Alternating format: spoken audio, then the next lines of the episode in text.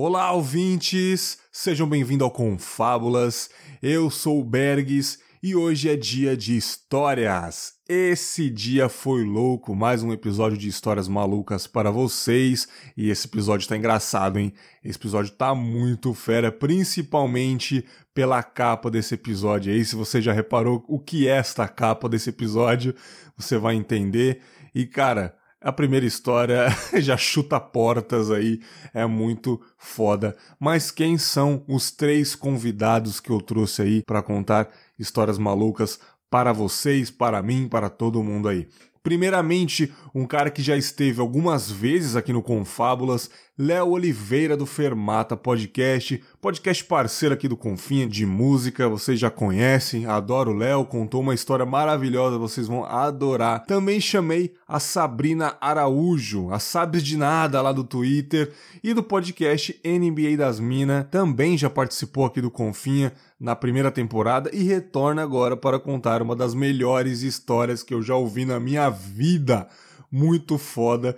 E por último, mas não menos importante, pela primeira vez aqui no Confa, diretamente de um dos podcasts mais engraçados de toda a Podosfera, Cynthia Bailey, lá do Chá com Rapadura, rapaz. Que honra. Consegui encaixar o fuso horário aí. Ela mora na Inglaterra, né, cara? A gente fez essa, essa conexão Brasil-Inglaterra aí, deu muito certo. Gravamos no feriadão, então consegui encaixar a agenda. Muito feliz com a participação da Cintia aqui no Confábulas e aposto que vocês vão adorar também. Bom, antes de começar o episódio de fato, vocês já sabem, vou dar alguns recados aí, você que está chegando agora. Redes sociais do Confinha. Facebook, Twitter e Instagram. Siga nessas três redes sociais. Página do Facebook, curte lá, só procurar Confábulas. Twitter, arroba podconfábulas e Instagram, arroba confábulas. Twitter e Instagram, onde eu estou 24 horas por dia praticamente, respondo aí o mais rápido possível no direct. Vocês marcam o Confábulas ou eu no Twitter mesmo lá. Estou sempre interagindo com vocês. Segue lá e também o e-mail para você mandar sua crítica, sua sugestão, sua história ou o que vier na sua cabeça aí, tudo que é referente ao podcast, pode mandar no contato arroba confabulas.com.br, beleza? Conto aí com a sua colaboração. E você também quer colaborar de outra forma? Você pode ir lá no iTunes e avaliar o podcast em cinco estrelas. Deixe um comentário para o Confábulas continuar em destaque no iTunes, continuar cada vez mais crescendo, ganhando mais audiência. Conto aí com a sua colaboração deixe um comentário e cinco estrelas lá. E também, por último, a maneira de você contribuir financeiramente o projeto aí, o projeto continuar ganhando um troco, né, cara? É sempre importante os ouvintes apoiar. Qualquer valor aí é muito bem-vindo. E onde você pode fazer isso? Lá no PicPay, cara. Chega mais, vá lá na sua loja de aplicativos aí, seja o App Store, Play Store, baixa o PicPay, que é uma, porra, é uma ferramenta para pagar tudo que você quiser. Boleto, você ganha cupomzinho, ganha cashback. É muito bom esse aplicativo, eu uso bastante aqui. Você só procurar arroba confábulas procure arroba Confábulas, tem os planos de assinatura lá. A partir de cinco reais você já se torna um assinante do Confábulas, né, cara?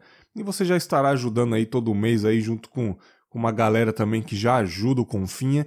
E se você não quer ser um assinante, quer doar um valor fixo ali, quer doar um real, quer doar um valor maior ainda, sem assinatura, apenas doar e pronto, vá lá no arroba obergues no PicPay e é um plano livre. Você pode dar o que você quiser lá, o valor que você quiser, beleza? Conto aí com toda essa ajuda de vocês, avaliações no iTunes, apoio financeiro, compartilhamentos nas redes sociais. Isso ajuda bastante. Com Fábulas tá muito legal, tá muito bacana a audiência. Continue assim, eu espero que aumente cada vez mais para a galera ouvir as nossas histórias, interagir com a gente nas reflexões, enfim. Conto com a colaboração de vocês, beleza? Sem mais delongas. Fiquem aí com essas histórias maravilhosas e nos vemos lá no final na sala do Confábulas com mais uma leitura de e-mails incrível, beleza? Valeu! Eu tirei até a foto, porque. E, e o bicho vem em letras garrafais. For Kids. Hum. Aí a mulher chegou, a pobrezinha, né? Toda de vermelho. Você tá bem? Eu falei, não, né? Que eu tô morrendo de dor aqui. Ela postou um gelinho. Aí foi que eu vi o gelo pra criança, né? Tipo um parque, cara. Quem é que cai? É a criança, né? A mãe que vai cair. Mas eu, claro, me passando Ai, lá. Cara, não, recentemente eu, eu, caí também, cara. É uma merda, cara. Meu, meu pé parecia um pão italiano. Eu torci o. A única coisa que eu, A única vez que eu engessei meu pé foi por causa de uma torção de gelo. De gelo. Ô, oh, torção de pé. Ixi, Maria. Quando você é mais novo é bom, porque você engessa o pé, você fica especial é. na escola, né? Agora só é inconveniente. Fui, eu sempre fui mega gordinho, né? Mega, sempre fui. Eu lembro que na época que eu fiquei com a perna engessada, minha escola tinha uma puta escadaria pra subir. O Ixi. inspetor da minha escola, o cara me pegava no colo. Puta, E me levava, velho, pra sala de aula. E hoje o, o, inspetor tem problemas na coluna. Exato, né? Não, não, na verdade hoje ele, tá ele conta essa história. Até hoje ele conta essa cadeira de roda. Quando eu era mais é. jovem, eu carregava um gordinho pra sala. Quando eu trabalhava nas escolas. Quando eu, ai, eu, ai. eu, não tinha essa curva de 90 graus na coluna. Cara, é sacanagem, esse bullying ao vivo aí. Eu, quando eu torci meu pé, a, a, única vez que eu torci meu pé foi muito vingança, assim. Eu tava saindo do, do catecismo e eu tava correndo, tipo, eu fazia catecismo na igreja e tal. Aí meu pai tava de carro na porta da igreja me esperando. E daí eu fui correndo pra ver. Eu vi o carro do meu pai e fui correndo. Daí entrou um menininho que fazia catecismo comigo. Ele era bem baixinho. Ele simplesmente apareceu da minha frente do nada. E eu, como disse, eu sou gordo, né? Eu simplesmente dei uma barrigada nele que ele deve ter voado uns dois metros para trás. Puta assim. merda, mano. Deu um aí especial falei, do E-Honda aí. aí eu dei a mão para ele assim, levanta aí, levanta aí. Ajudei ele a levantar, pedi desculpa e tal. E voltei a correr. Quando eu cheguei na porta do carro, eu pisei com o pé para dentro, sabe? Sim, o meu pé torceu sim. assim, aí dobrou e eu caí no chão na hora. E eu, na hora eu pensei que não fosse nada. Aí depois que fui ver, deu um inchaço do caralho no pé, ficou doendo demais e tal. Aí eu fui no Era médico. isso que eu queria saber. É, é, o próximo passo, próximo passo é o inchaço, né? Porque estavam me é. dizendo que se inchar, aí eu ficar roxo também. Ai, meu Deus, alguém entrou. É. Olá. Oi, gente, tudo bem? Olá. Tudo ótimo. E aí, corredora? Então, não fui correr, né? Fui comer, porque eu troco a ordem, corro, em algum momento eu como, aí eu paro, para comer mais, é uma beleza. Tudo bem, gente? muito bom. Tudo ótimo. Ai, que maravilha. Que, que gente animada. Que inveja.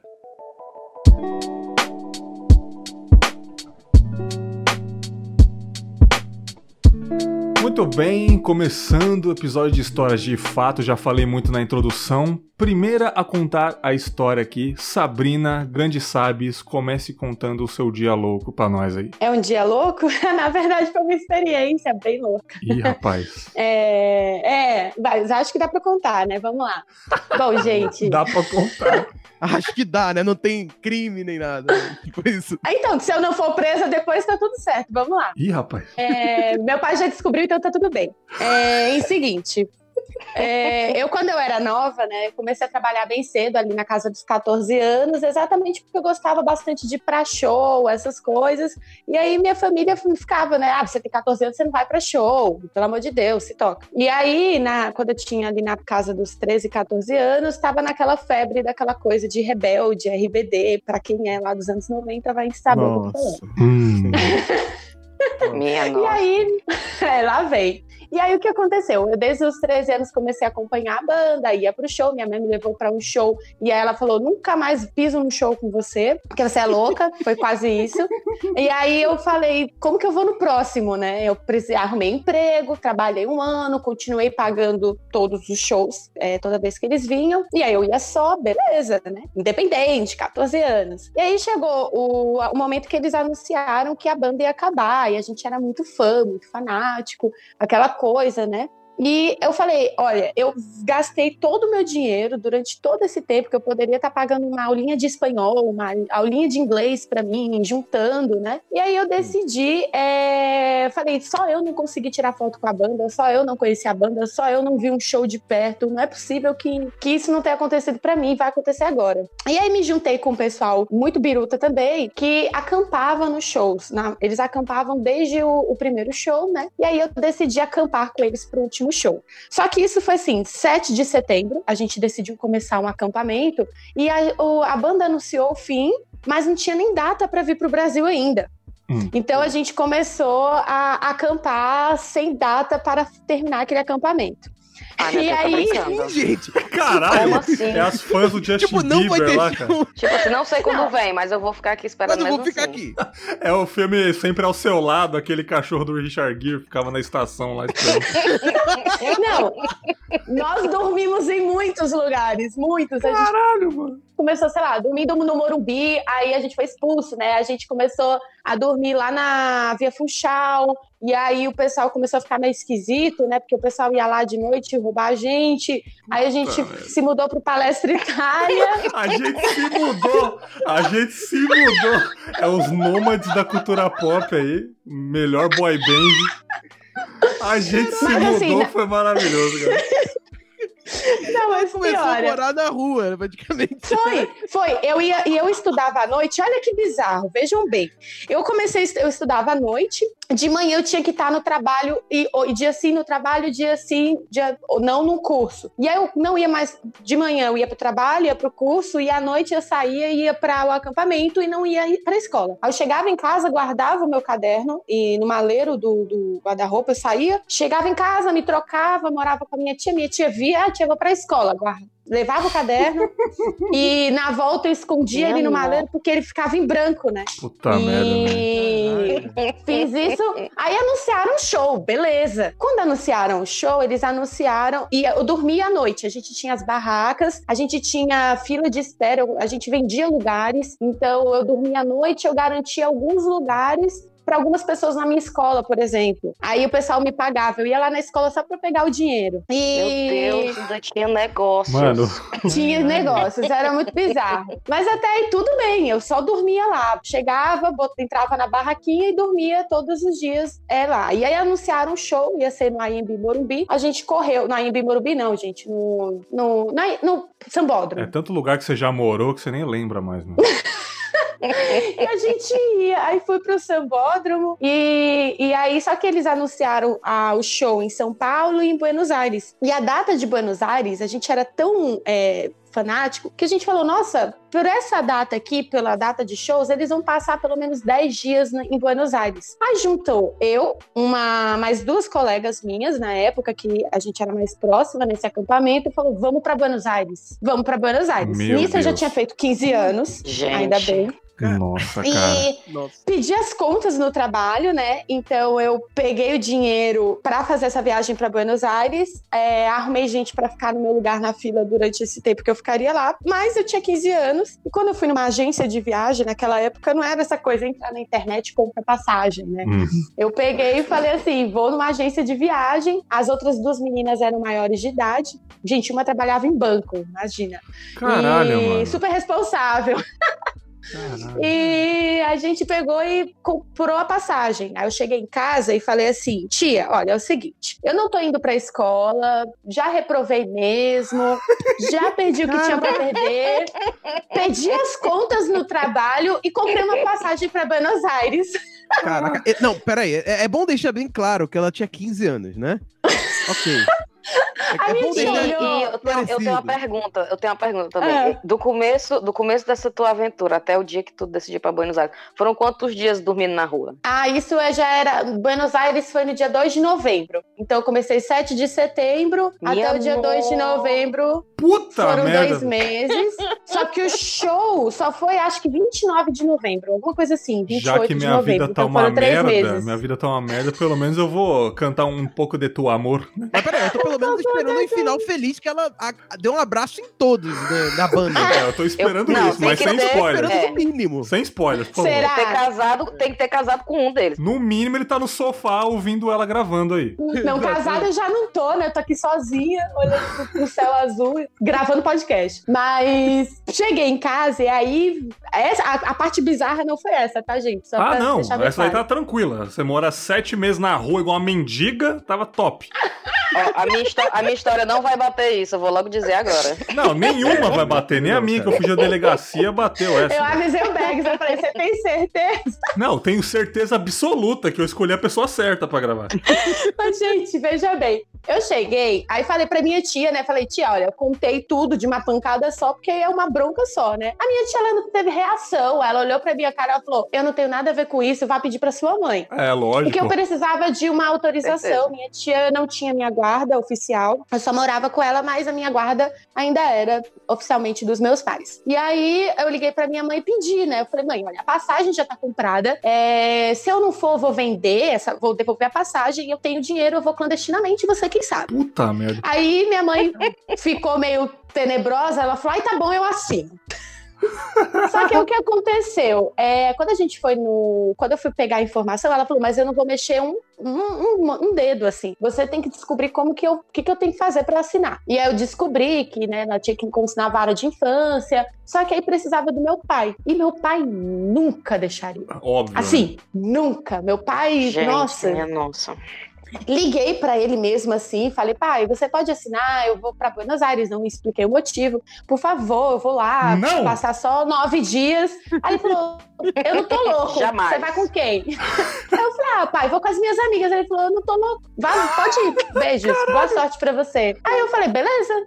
É, essa é a sua resposta final. Ela falou, essa é a minha resposta final. Porra. Aí o que eu fiz? Cheguei pra minha mãe e falei, mãe, tá tudo certo, vamos assinar. A gente foi na vara de infância, é... e aí o cara virou pra mim, agora vocês vão saber o que que eu falo, o que que eu pensei quando eu falei, mãe, vamos lá assinar. Quando a gente entrou na vara da infância, aí ela explicou os documentos que ela queria, e a gente, ele pegou, olha, aqui é a autorização da mãe, aqui é os papéis, porque duas testemunhas têm que assinar. Ah, não, minto. Aqui é o papel da mãe, aqui é o papel do pai. E aí eu virei falei, não, mas meu pai tá desaparecido. Caralho, mano! É tudo pra ver a Anaí. Tudo isso pra ver a Anaí. Não, caraca, olha o fã. O tal do fã tem que acabar, mano. Meu Deus. Eu fico imaginando o que o fã de K-pop faz hoje em dia. Se isso aí eu com 15 anos mano. fazia. Aí Você a minha mãe. fez seu pai desaparecer, só isso. A minha mãe, ela estava pálida do meu lado, muda. Aí o rapaz da vara olhou pra ela assim: É verdade isso, mãe? Que eles tratam a pessoa como mãe. Como... É verdade isso, mãe? Aí minha mãe só mexeu a cabeça assim, é, sabe? Puta Aí ele falou: Quanto tempo? Há quanto tempo que ele está sumido? Ah, Aí eu não, falei: "Ah, Mora cara. que há oito anos? Oito anos, né, mãe? Aí a minha mãe mexeu a cabeça. Qual foi o último lugar que você Cara, viu seu pai? Minha nossa senhora, é eu não a tenho prova- condições. Eu não tenho condições Obrigado. pra essa história. Obrigado por me dar mais um motivo por não ser pai. Maravilhoso, Deus. cara. Porque, meu Deus do céu, cara. Meu pai foi comprar um malborão na padaria Ele pergunta assim: qual foi o último, o último lugar que você viu seu pai? Aí eu falei assim: Goiás. É a única vez que a gente teve notícia dele, né, mãe? Aí minha mãe mexeu a cabeça assim, Meu Deus, ó. e a mãe? Ela não conseguia falar, ela não conseguia se mexer, ela não conseguia abrir a boca. Aí ele pegou mais dois documentos e fez assim: é, Você então não tem vínculo, nada com ele? Não, nunca mais. Ele sumiu, nunca mais ligou e largou a gente. Aí. Como na época eu não tinha. Eu não tô acreditando nisso, cara. Eu não tô acreditando. Você Aí ele pegou- sequestrou seu pai. Tipo, Ele pegou dois papéis assim e falou: Olha, beleza, mas vocês vão ter que arrumar duas testemunhas para comprovar o que vocês estão dizendo. Aí deu dois, tinha que assinar, tinha que fazer aquele negócio de reconhecer firma. Então, eu precisava ter mais duas testemunhas para compactuar com aquela mentira. E ele falou: E aí o prazo da gente dar a autorização é de 15 dias, porque a gente vai colocar um detetive. é, você, Não. você tem que preencher. Tô- Ele me deu mais um folheto, um folheto para minha mãe, tadinha. Preencher na cara dele e falar: preencha essas informações que a gente tem que colocar um detetive para localizar, tentar localizar o seu pai. Se a gente Localizar o pai localizar, Jesus. Aí você vai poder cara, ir. Tem que acabar, cara. Adolescente tem que não, acabar. não, Adolescente não, tem que acabar. Mais uma vez, tudo pro rebelde. Tudo causa hora do gelou, claro, né? Que ia achar teu pai. Ai, meu Deus. Gente, eu tô tremendo, é sério. Eu não tenho condições pra ouvir essa Ô, história. bicho, que. Nossa, quando eu falo que minha vida não vale a pena, vem a Sabrina e Minha conta isso. cara. nossa. Obrigado por existir, cara. Nossa. Por que vocês acham que eu. Gente, eu não tenho nem preocupação falando assim, ai, eu tenho medo de. A gente, eu não vou engravidar, vocês não têm noção. Eu sei o que eu fui, eu não, não corro esse risco. Aí eu. Aí eu peguei, minha mãe foi, foi preenchendo, eu fui preenchendo junto com ela, ela não conseguia se mexer, ela, não, ela entrou em estado, estado de choque, assim. A gente saiu de lá, ela falou assim: você vai me pagar por isso. Aí ela falou: se acharem o seu pai, você. Olha, eu deixo você presa, eu não vou me meter. Eu não tô nem aí. Vai você. Você já não mora comigo mesmo, vou deixar o conselho tutelar levar, sabe? Foda. Meu Deus do céu. Aí eu pedi a ajuda, minha tia assinou um dos papéis, é uma outra pessoa, né, que eu não vou expor a bichinha, assinou o outro. Eu levei para eles no dia seguinte, minha mãe nem foi. Ela não se deu o luxo de levar os papéis. Ela falou: "Se vira, se eles aceitarem você levando". Aí eu levei, aceitaram, né? E eu falei: "Nossa, agora eu tenho que fazer uma pressão, porque se eles tiverem 15 dias, eles vão achar o meu pai". Nossa, então cara. eu não posso dar esse esse mole, né? Porque assim, como eu era de Niterói, é, e no meu RG tava lá que eu era de Niterói, Niterói é um ovo, primeiro lugar que eles iam procurar era Niterói. Aí eu falei, nossa, vamos confiar na instituição falida que é o Brasil, eles não podem procurar. E aí eu ia lá todo dia chorar e falar, ai, por favor, eu preciso dessa autorização. Gente, eu ia lá todos os dias. Caralho, velho. Então, com... Ai, e eu nossa. chorava, chorava, chorava. Ele, eu tive que explicar pra eles o motivo da viagem, então eles sabiam que eu ia pra um show. Aí eu ia lá e falava: o show vai chegar, eu não vou Gente, eu não tô acreditando. Eu ia lá todo dia. Aí quando chegou no oitavo dia, esse mesmo cara, ele não aguentava ver mais a minha cara. Eu falei: Olha, Sabrina, a gente vai liberar amanhã, tá? Eu falei: Beleza. Uf. Parei de chorar, saí com as lágrimas. No outro dia eu fui Ah. lá e busquei. Não descobriram, né? Ah. Beleza, fiz a viagem, deu tudo certo. Quando eu viajei, eu desapareci, passei nove dias incomunicável, Igual sumi seu pai. Igual seu pai.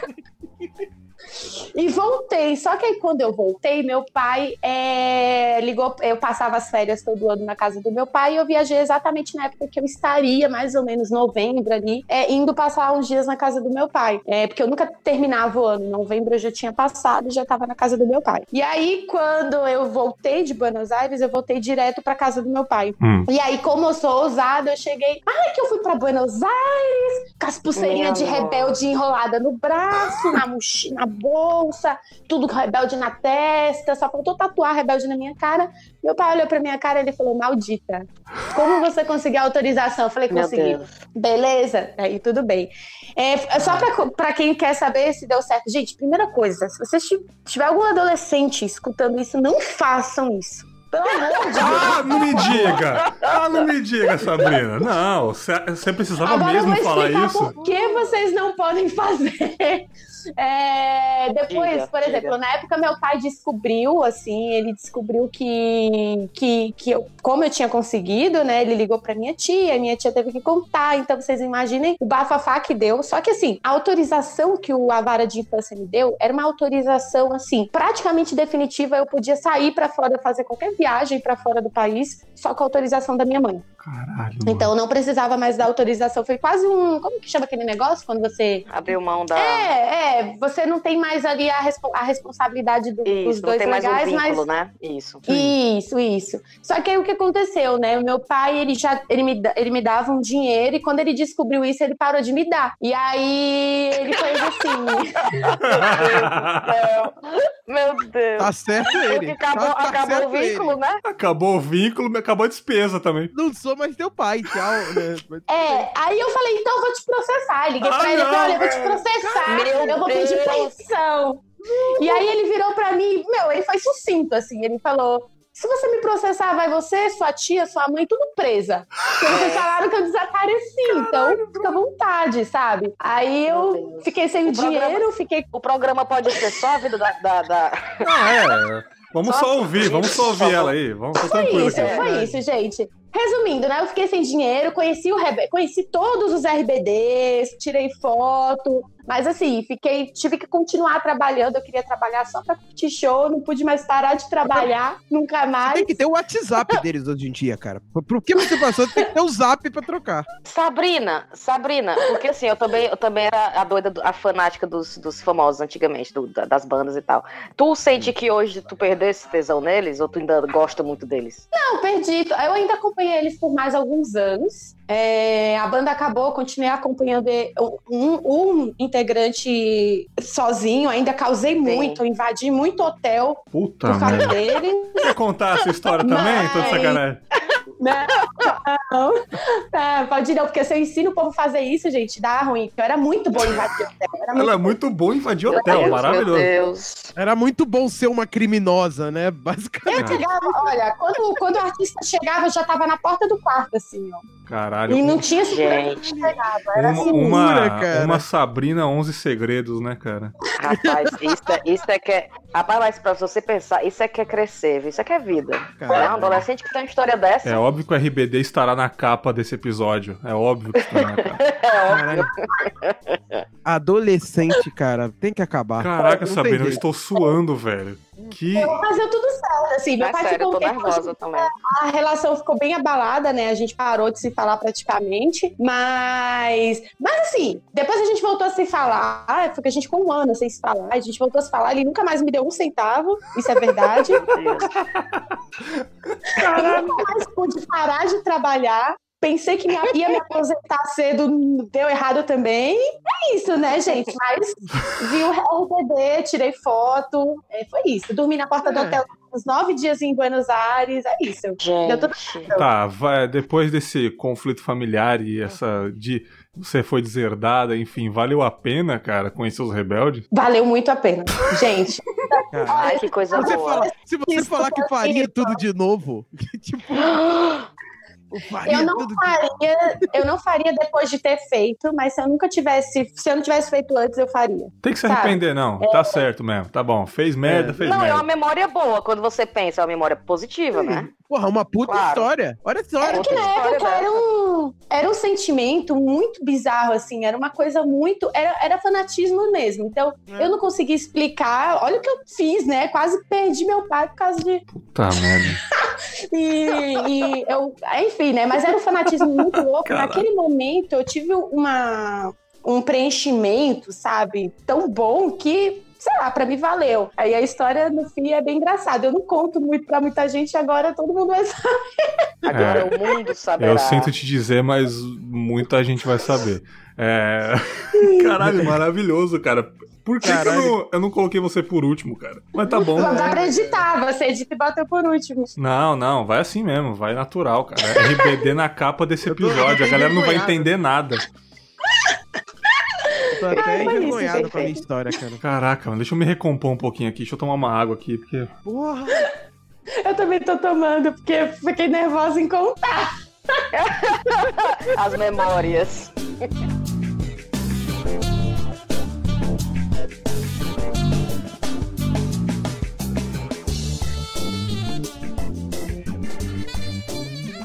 Léo, depois dessa incrível história da Sabrina que deixou todo mundo aqui abalado, inclusive os ouvintes também, acredito, né? É, quero montagens. Bom, é... Léo, conte o seu perrengue da vida, a sua história engraçada, enfim, eu não sei o que esperar depois dessa primeira história. Cara, a minha história ela tem a ver com hospital, internação, coisa, coisa tranquila, Coisa coisa leve. leve. Ai, meu Deus. Levinho. O meu pai sumiu, aí eu internei ele. Ai, meu Deus. É fim feliz? Não, não. Eu gosto de fins felizes. Eu morava em Nova Friburgo, sábado de manhã, era um sábado de manhã, eu trabalhava num supermercado, que era praticamente, eu era caixa de supermercado, era praticamente em frente à minha casa. Era muito próximo ali, e eu saí, acordei sábado de manhã cedo, e fui, coloquei minha roupa, aí eu peguei uma calça, coloquei, peguei uma camisa bonita, coloquei, fui pro trabalho. Beleza, cheguei no trabalho, só que eu sempre tive um problema de ter muita dor de cabeça, eu sinto até hoje, tipo, direto eu sinto dor de cabeça muito forte. E Hum.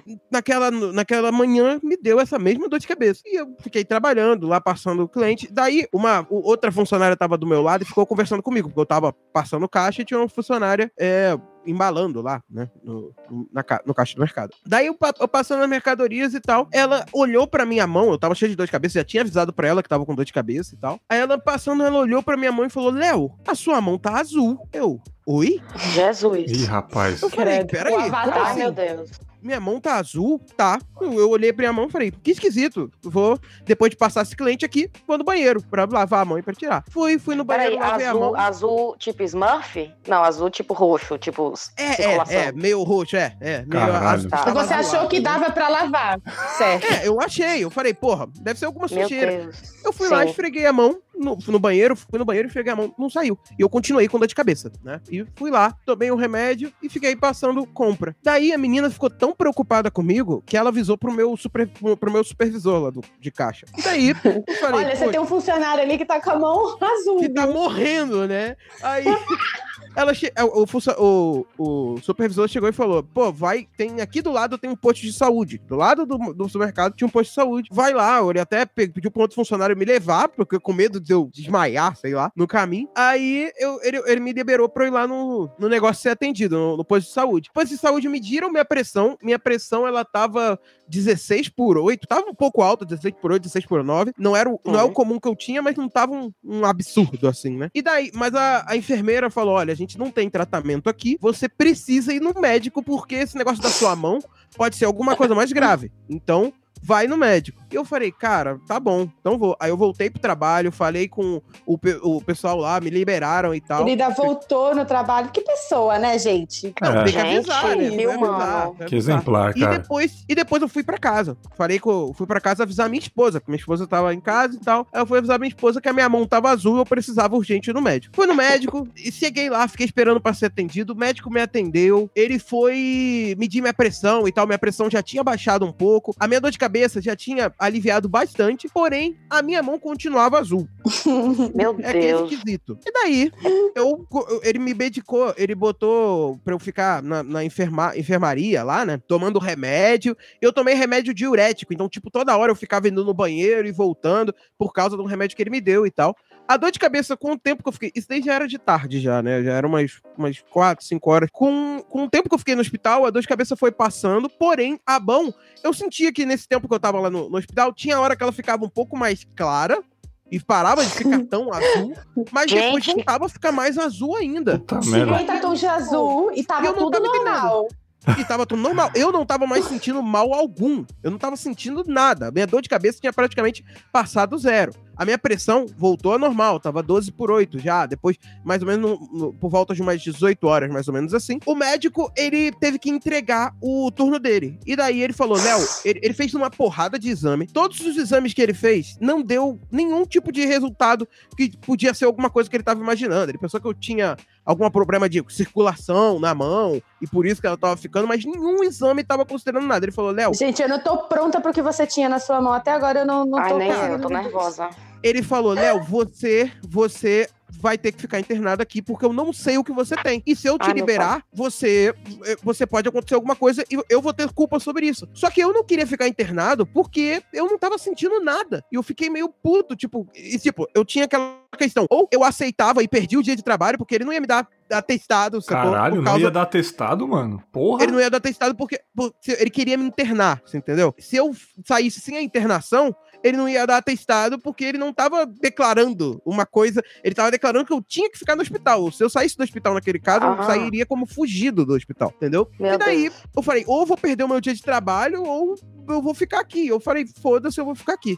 E daí, é, plano de saúde é uma merda que demora pra caralho pra autorizar pra você ir pra internação. Daí era umas 7 Nossa. horas da noite já. A minha esposa ficou no hospital esse tempo todo comigo, depois ela voltou pra casa. E daí eu fiquei lá esperando pra subir pra internação. Umas 10 horas da noite, quase 11, me liberaram, subi pra sala, fui lá, entrei pra sala de internação, tomei banho, já não sentindo nada, só a mão azul. E deitei na cama e fiquei assistindo TV, preocupado com o que tava acontecendo, né? Minha esposa tava preocupadíssima. Ela ligou pra. pra ela foi pra casa, ela me ligou, Ai, falou que ligou pra mãe dela, que a mãe dela ficou achando que eu ia morrer e já tava até vendo o bagulho pra, pra enterrar. Caralho, Que a mãe mano. dela. Maluca, nossa, basicamente Alegria!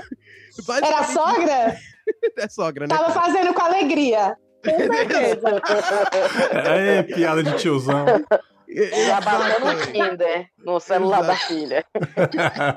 A minha sogra já tava falando isso. E, cara, a gente ficou muito preocupado. Daí entrou um, um enfermeiro na- no, no quarto e ele ia me dar medicação na veia, né? E daí ele chegou e olhou pra minha mão. E quando foi falar, ficou trocando ideia, ficou conversando alguma coisa. Ele falou: Ah, mas ele olhou pra minha mão e falou: Peraí, você trabalha em gráfica?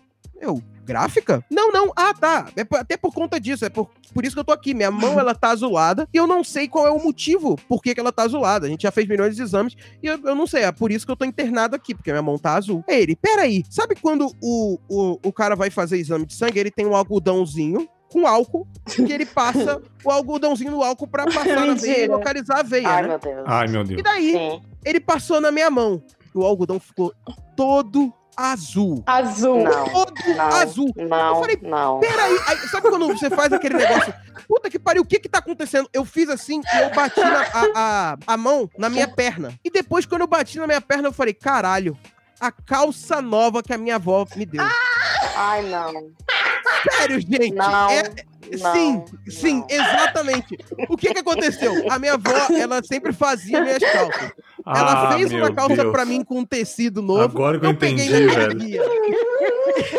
Eu peguei, eu peguei aquela calça que eu tinha lá pra usar e a calça começou a soltar tinta. Não. O que que a dor de cabeça nossa. e a tontura, a pressão alta, eu realmente tive, porque eu tinha isso com frequência e tal. Só que na minha mão não tava acontecendo nada, entendeu? Caralho, brother.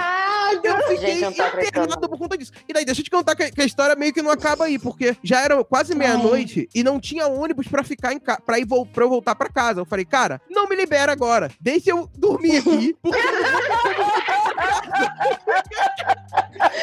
conta pra ninguém que saiu, pelo amor de Deus. não, não. Aí ele me deu a liberação e falou: Ó, tá, de manhã, de manhã cedo você vai ser liberado. Eu dormi no hospital, avisei pra todo mundo da família. Cara, meus pais já tinham preparado uma viagem pra me visitar no hospital no dia Gente. seguinte, sacou? Nossa, eles estavam muito preocupados comigo. gente. Meu Deus, que bizarro. E daí foi exatamente isso, cara. De manhã cedo eles me liberaram, tomei um café da manhã no hospital, que tava maravilhoso, inclusive. Obrigado, hospital. É... E daí voltei pra casa no dia seguinte e peguei o atestado pros dois dias, né? Isso daí foi bom, por sinal. Mas é exatamente isso que aconteceu. Eu fiquei internado por conta de uma calça. Ai, Exatamente. eu- a minha dúvida é o que estava escrito. Sabe quando você tem uma, do- te dão um atestado, você tem que colocar, o médico tem que colocar o motivo, o que você Sim. tinha, né? Qual era o motivo da, qual era a doença? Qual será a doença? Eu nem sei, cara, nem sei. E essa foi minha primeira internação. E, cara, foi, foi uma coisa. Depois a minha família ficou me chamando de mão azul, todo mundo me zoando. na minha Certeza. família. E, Ah, cara, Se na época calça- existisse Avatar, claramente você teria, teria sido a fantasia do ano, da família. do Carnaval, Minha Avatar. nossa. Cara, maravilhoso esse, esse Bristol Hotel aí que você passou. Você ficou hospedado. Caralho, maravilhoso, cara. Que história Aí eu top. aprendi depois disso, toda, toda calça nova eu botava ela de molho na água pra soltar todas as, as tintas que tinha pra isso não acontecer mais, mas eu E tu jogou essa calça azul fora, né? Por favor. Não, eu continuei usando, pô. Só que eu, eu, eu, eu botei ela de molho pra sair toda a tinta e saiu a tinta. Eu falei, ah, então dá pra Tudo usar. por um atestado, né? Isso, gente. Não, Aprendemos não, aqui. não, não, não fale isso. Lógico que ele tava- continuou. Não falei isso, porque eu, eu realmente tava mal, mas porém, juntou a, a mão azul da calça com a dor de cabeça terrível que eu tenho quase sempre. Caralho, incrível. Não, parabéns. Pelo amor de Deus, viu? Falou, mão azul. Valeu. Obrigado aí pela, pela É o Blue história. Hand, é o Blue Hand fora do Nerdcast. Protocolo Blue Hand aí, É. Blue top.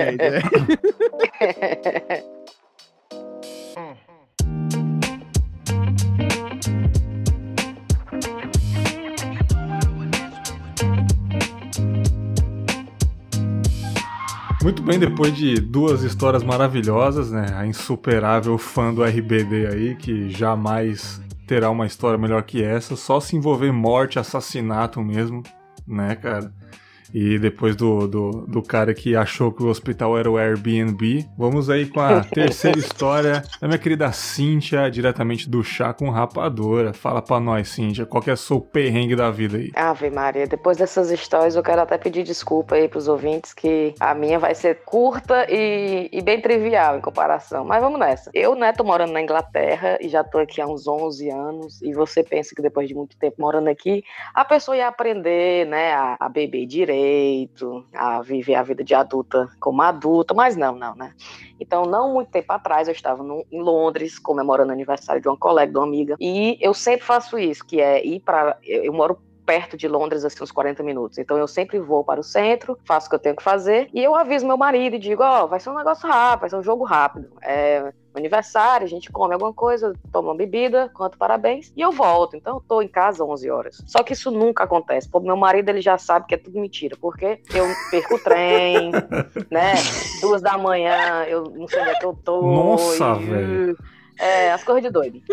E, e nesse dia não foi diferente. Eu falei, não, amor, eu tô até meio cansada hoje, então eu vou chegar lá, só pra não fazer feio, né? Não, não, não desfazer, eu combinei já. Só vou dar uma vou passadinha. Dar, só pra dar uma passadinha, vou lá, tomo um, um drink com a menina e volto. Aí ele, tá bom. E eu já tinha feito o, o, tudo no meu. Eu sempre me preparo, tipo, a estação mais próxima, pra, não, né, pra ser um jogo rápido. Aí cheguei lá, eu só sei que a galera dançando e não sei o quê. Eu sei que tem uma foto minha bebendo vodka da garrafa. Nossa, direto.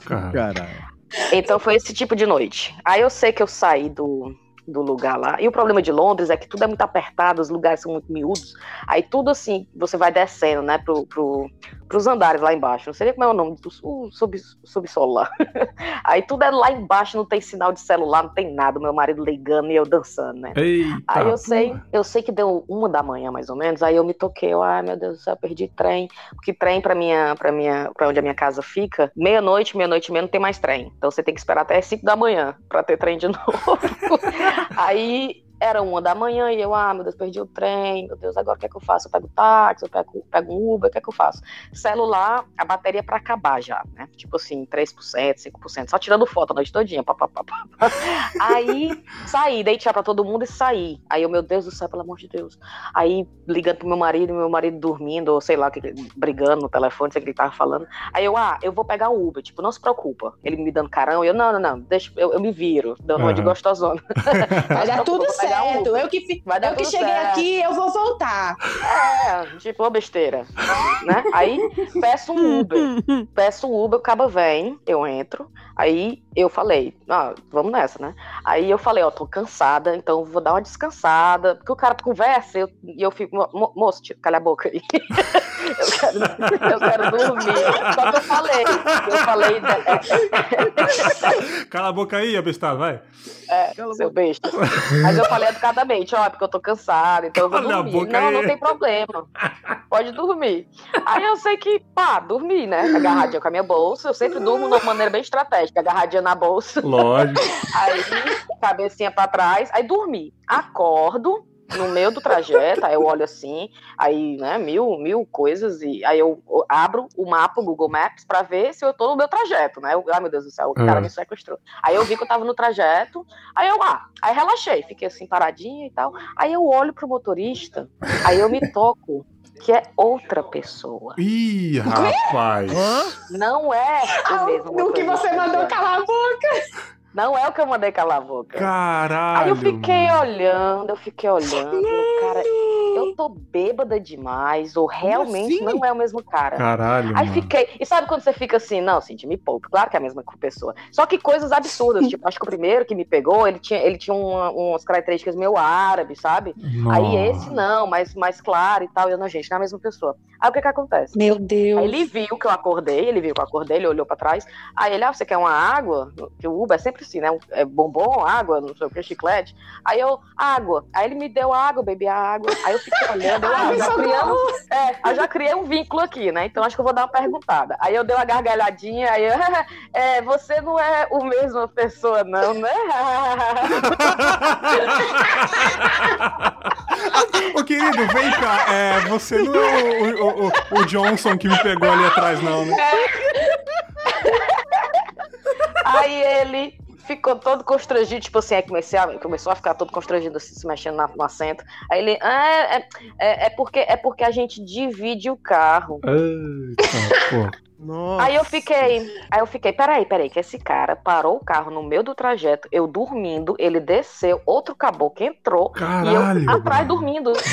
Mano. Eu fiquei, não, imagina, imagina ele conversando com outra. Eu fiquei passando é. na minha cabeça agora, o que ele não falou pro outro? Falou, ah, tem essa ah, senhora aí dormindo, mas é, ele vontade, viu? Senta aí que ela não vai nem notar a diferença. Não, tipo assim, viagem de ônibus, quando troca de motorista, senhores, agora eu vou continuar a viagem até São Paulo, tipo é, isso, né? É, eles avisam. Agora né? quem Uber lá? A, a, minha, a menina ali, a bichinha ali, dormindo ali, mas, ah, tá tranquilo. Eu fiquei imaginando eles comentando sobre não. você, olhando pra você assim, ah, tá Imagina! dormindo. Imagina! Né? Rapaz, eu fiquei pensando, nos dias de hoje deve ter tirado foto, vai que eu tava né? babando, né? sei lá, né? Aí eu, meu Deus. Mas aí eu fiquei pensando, sabe quando tu tá dormindo e o carro tá em movimento? O carro para, você meio que dá uma acordada. Ah, aí o carro entendi. parou, eu obviamente não senti isso aí, continuei dormindo. Aí eu fiquei já matutando na minha cabeça. Aí eu ri, aí eu falei, ok, né? Aí eu fiquei pensando, Todo... Aí eu, ah, meu Deus. Aí olhando o Google Maps pra ver, tô chegando, tô chegando, pelo amor de Deus. Aí eu fiquei pensando, rapaz, eu vou escrever um negócio aloprado pra Uber, vou reclamar e eu vou ganhar. Aí aqui na Inglaterra eles têm uma vibe de tipo assim, tu reclamou que tu comprou um travesseiro, o travesseiro veio com a, a a, as coisas de dentro errada, tu vai reclamar, eles têm que te dar compensação. O povo aqui é obcecado com compensação. Maravilhoso. Tipo, você foi muito atingido com isso. Nossa, eles você vão te dar um carro dinheiro. novo, mano, depois dessa daí. Aí eu falei, eu vou quebrar a Uber. eu vou dizer, olha só a marmota que os seus motoristas estão fazendo aqui com, eu, um ser vulnerável. Aquele drama queen, drama queen. Juro, eu tava pensando, já que eu tenho uma amiga minha que é advogada, vou falar com a Fernanda, ela vai me dizer o que, é que eu vou escrever e tal. Na minha cabeça, só pensando, né, o uhum. que eu ia fazer. Aí o que, é que acontece? O que, é que a Cintia faz? Dá um negócio na minha barriga, eu vomito. Oh, do nada. Sabe quando não, eu vomito assim? Não, não, Juro, comecei, comecei a ficar meio tonta, ah, aí, mas foi um vômito. Muita informação, muita informação. Foi um vômito muito estranho. Foi um vômito muito estranho. Porque assim, sabe quando tu tá meio enjoada, tá, meu Deus, eu vou vomitar? Tu vai pra janela, ou tu vai pro chão, ou tu vai, tu procura alguma coisa assim em três segundos pra ver se sai de perto de ti. Eu vomitei em cima do meu peito. Entendeu? Ah, assim, Aí caiu aqui no meu peito, caiu na minha roupa, caiu no meu jeans, aí caiu no banco, caiu no chão do carro, é. caiu em todo canto. Aí eu fiquei pensando, perdi meu caso. É. Perdi meu caso. Perdeu. Não tem condição desse homem. Aí eu falei, e eu já sei disso, todo mundo já falou aqui também como é que é. Do Brasil deve ser similar. Você faz alguma coisa no carro, tem um preço a mais que você tem, tem que pagar, né? Como, exatamente. Como... Tem. Se você esquecer alguma coisa e ele ter que levar para você, é, eles cobram preço, às vezes nem te avisa. Só tem um negócio parecido, você, tipo assim, você é, bota fogo no carro, você tem que pagar também. Tem uma coisa parecida assim também. É, é. Justo, acho que justo, acho justo. Justo. Paga 15 reais. Né? Pensando, né? Não posso fazer nada agora se eu esculhambei o carro do cara. Aí o cara, um, assim, um lorde, ele parou o carro, tirou água, aí me deu água para eu beber, me acalmou. Ele tinha aquelas, aqueles lenços umedecidos de criança, oh. aí me deu os lenços. Gente! É. Aí ele me deu os lenços, uns três pacotes lá, eu fiquei me limpando e tirei todo o vômito. Ele ficou tirando o vômito do, do assento para eu poder voltar e sentar. Aí eu fiquei, meu Deus, não posso fazer nada com esse rapaz, coitado. É. Aí eu sentei de volta, aí pedi desculpa, desculpa, meu Deus, não sei o que, cacacô, meu Deus, eu, eu beba, hahaha. aí ele. E ele. no problem. É, e ele, no problem, no problem. Aí eu sei que já estava perto de casa, cheguei em casa, entrei. Aí eu, ai meu Deus do céu, essa história não conta pra, mais, pra ninguém, não sei o que, não sei o que. Me deitei. No que eu deito, o telefone, plim! O cara tinha me dado cinco estrelas. Caralho! claro, né? Aí eu, aí eu, aí eu pensando, Parabéns pro né? seu vômito, hein? Muito bom, muito bom. Aí ele me deu cinco Não deve nem cheirar eu... mal, caralho. Não deve nem cheirar mal, pô. O vômito com perfume ainda, né? Aí, aí eu, deitado no auge da embriaguez ainda, aí eu, meu Deus, o que é que eu vou fazer, né? Aí eu, pá, cinco estrelas também pra ele. Aí ficou por isso. Nunca fiz nada, nunca fui atrás. Caralho, mano. É tipo, aquele, os dois estão errados. Vamos ficar por isso mesmo? É. Eu a resposta dele. Você sabe que foi uma merda pra nós dois, né? Então vamos ficar os dois, né?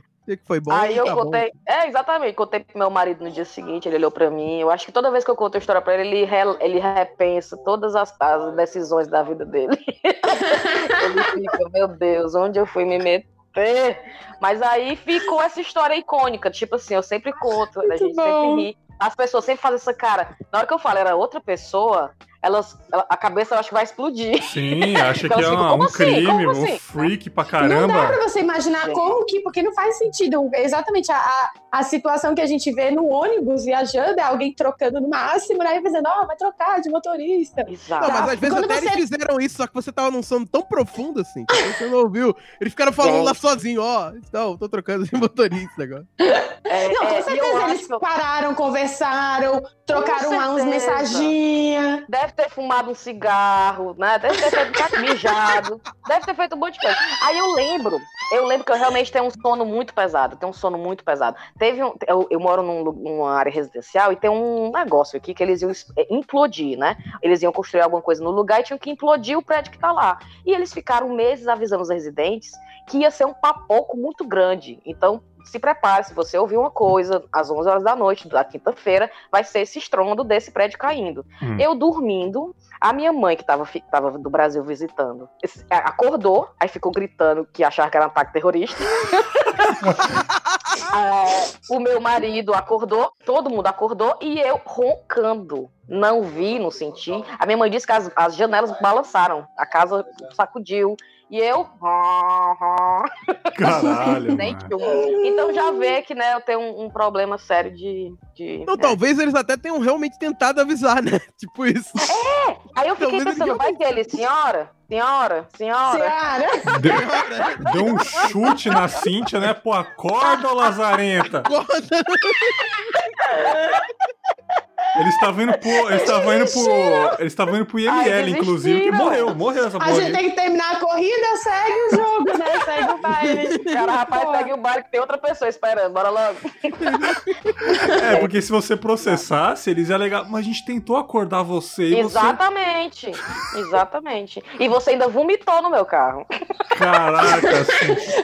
Ela tava bêbada, vomitou no meu carro e quer processar a gente. A gente perdi, avisou ela, ela não já. lembra, é. com certeza. É. Por isso que foi cinco estrelas, tome. Caraca. É o melhor desfecho, meu Deus. Nossa, que maravilhoso, cara. Que maravilhoso. Então tá aí. Cara, beleza. Nossa, cara. Que foda velho.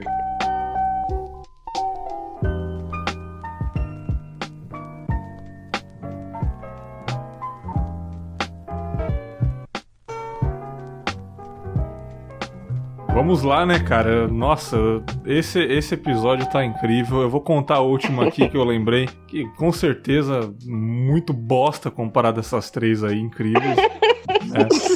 Bom, é mais ou menos 2012, 2013, eu tava numa fase bem de marombeiro mesmo, malhando tal, bonitão e corredor, tava bem atlético. E, tipo, recentemente eu tinha comprado um celular bonitão, né, cara? Um Motorola novinho tal. Aliás, eu quase. Eu só, só uso Motorola praticamente. Me patrocina aí, Lenovo.